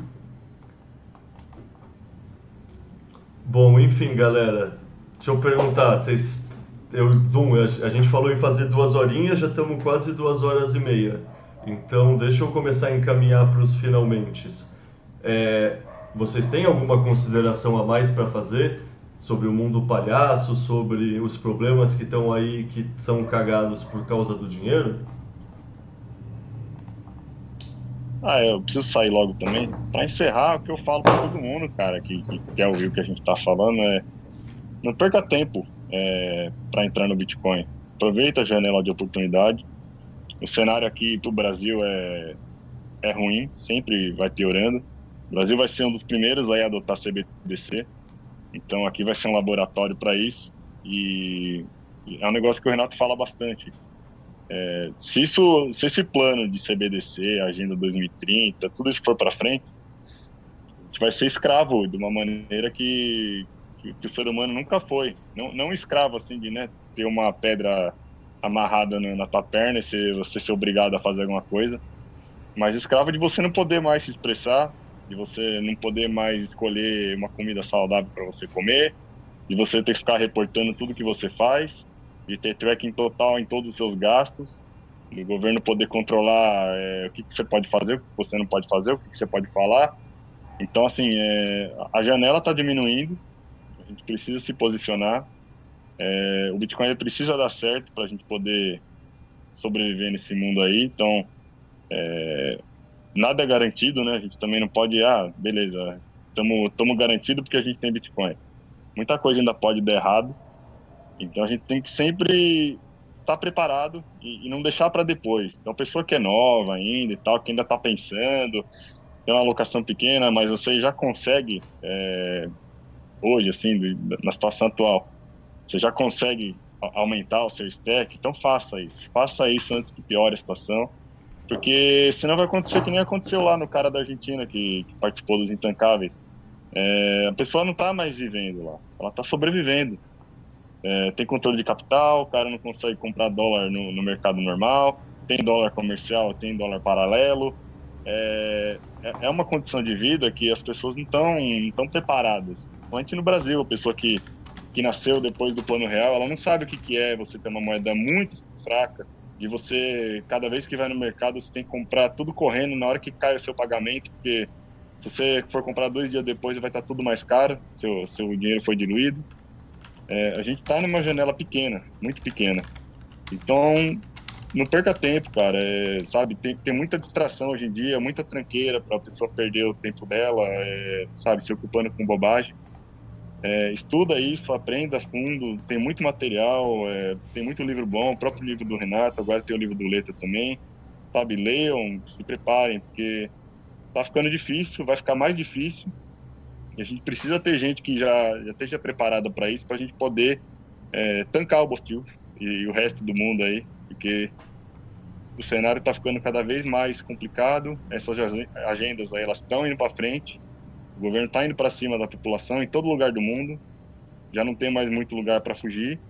E o Bitcoin vai ser o bote salva-vidas. Ele, é, ele não é a solução perfeita para tudo, mas ele é uma das principais armas que a gente vai ter aí.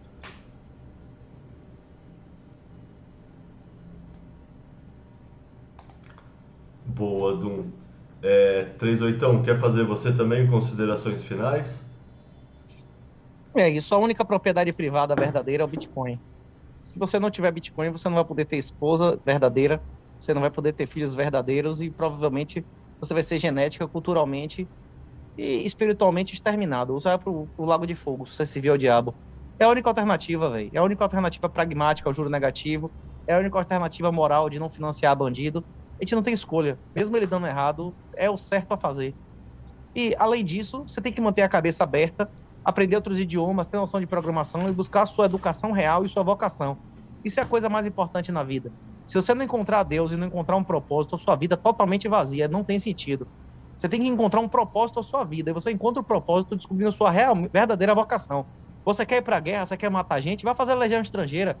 Vai para os Estados Unidos, pega um visto para você servir o exército americano. Vê o que, que você quer fazer da vida, como é que você quer contribuir nesse planeta. A maioria das pessoas só vão empurrando, a, como é que o americano diz, a lata a lata ladeira abaixo, quando percebeu, a vida já acabou, né? Cara, não podia concordar mais com o que os dois falaram. Primeiro, agradecer o Dum por ter participado, agradecer o Renatão também, e só concluir que, cara, para mim isso é muito claro, assim, tipo, a, o propósito que o Bitcoin me trouxe para enxergar o mundo de uma maneira mais positiva e ver que tem alternativa, que tem esperança, que nem você falou, Renatão, que é o Tina, né? There is no alternative. Cara, tem esse ponto de vista para o Bitcoin, mas antes para mim é que não tinha alternativa no sentido era tudo uma bosta, eu era desanimado e não tinha uma perspectiva de como, sabe, você já entende que tem uma coisa errada e você não entende como consertar essa coisa. Então, sei lá, é muito bom descobrir o Bitcoin que pelo menos para mim foi isso, foi esse sopro de propósito que é exatamente isso. A vida fica muito melhor quando você tem um propósito claro e sabe o que você está querendo fazer e sabe o que você está querendo atingir. Enfim, galera, agradecer demais a presença dos dois. Tipo, deixa eu encerrar porque Dum já falou pra mim que mulher dele vai matar ele, que ele já tá meia hora a mais aí. Eu também preciso jantar, tô morrendo de fome. Então. Tô sufocando. então, cara, muito obrigado, Dum. Muito obrigado, 38 e aquele abraço para vocês. Valeu, Leta. Até a próxima. Muito obrigado aí.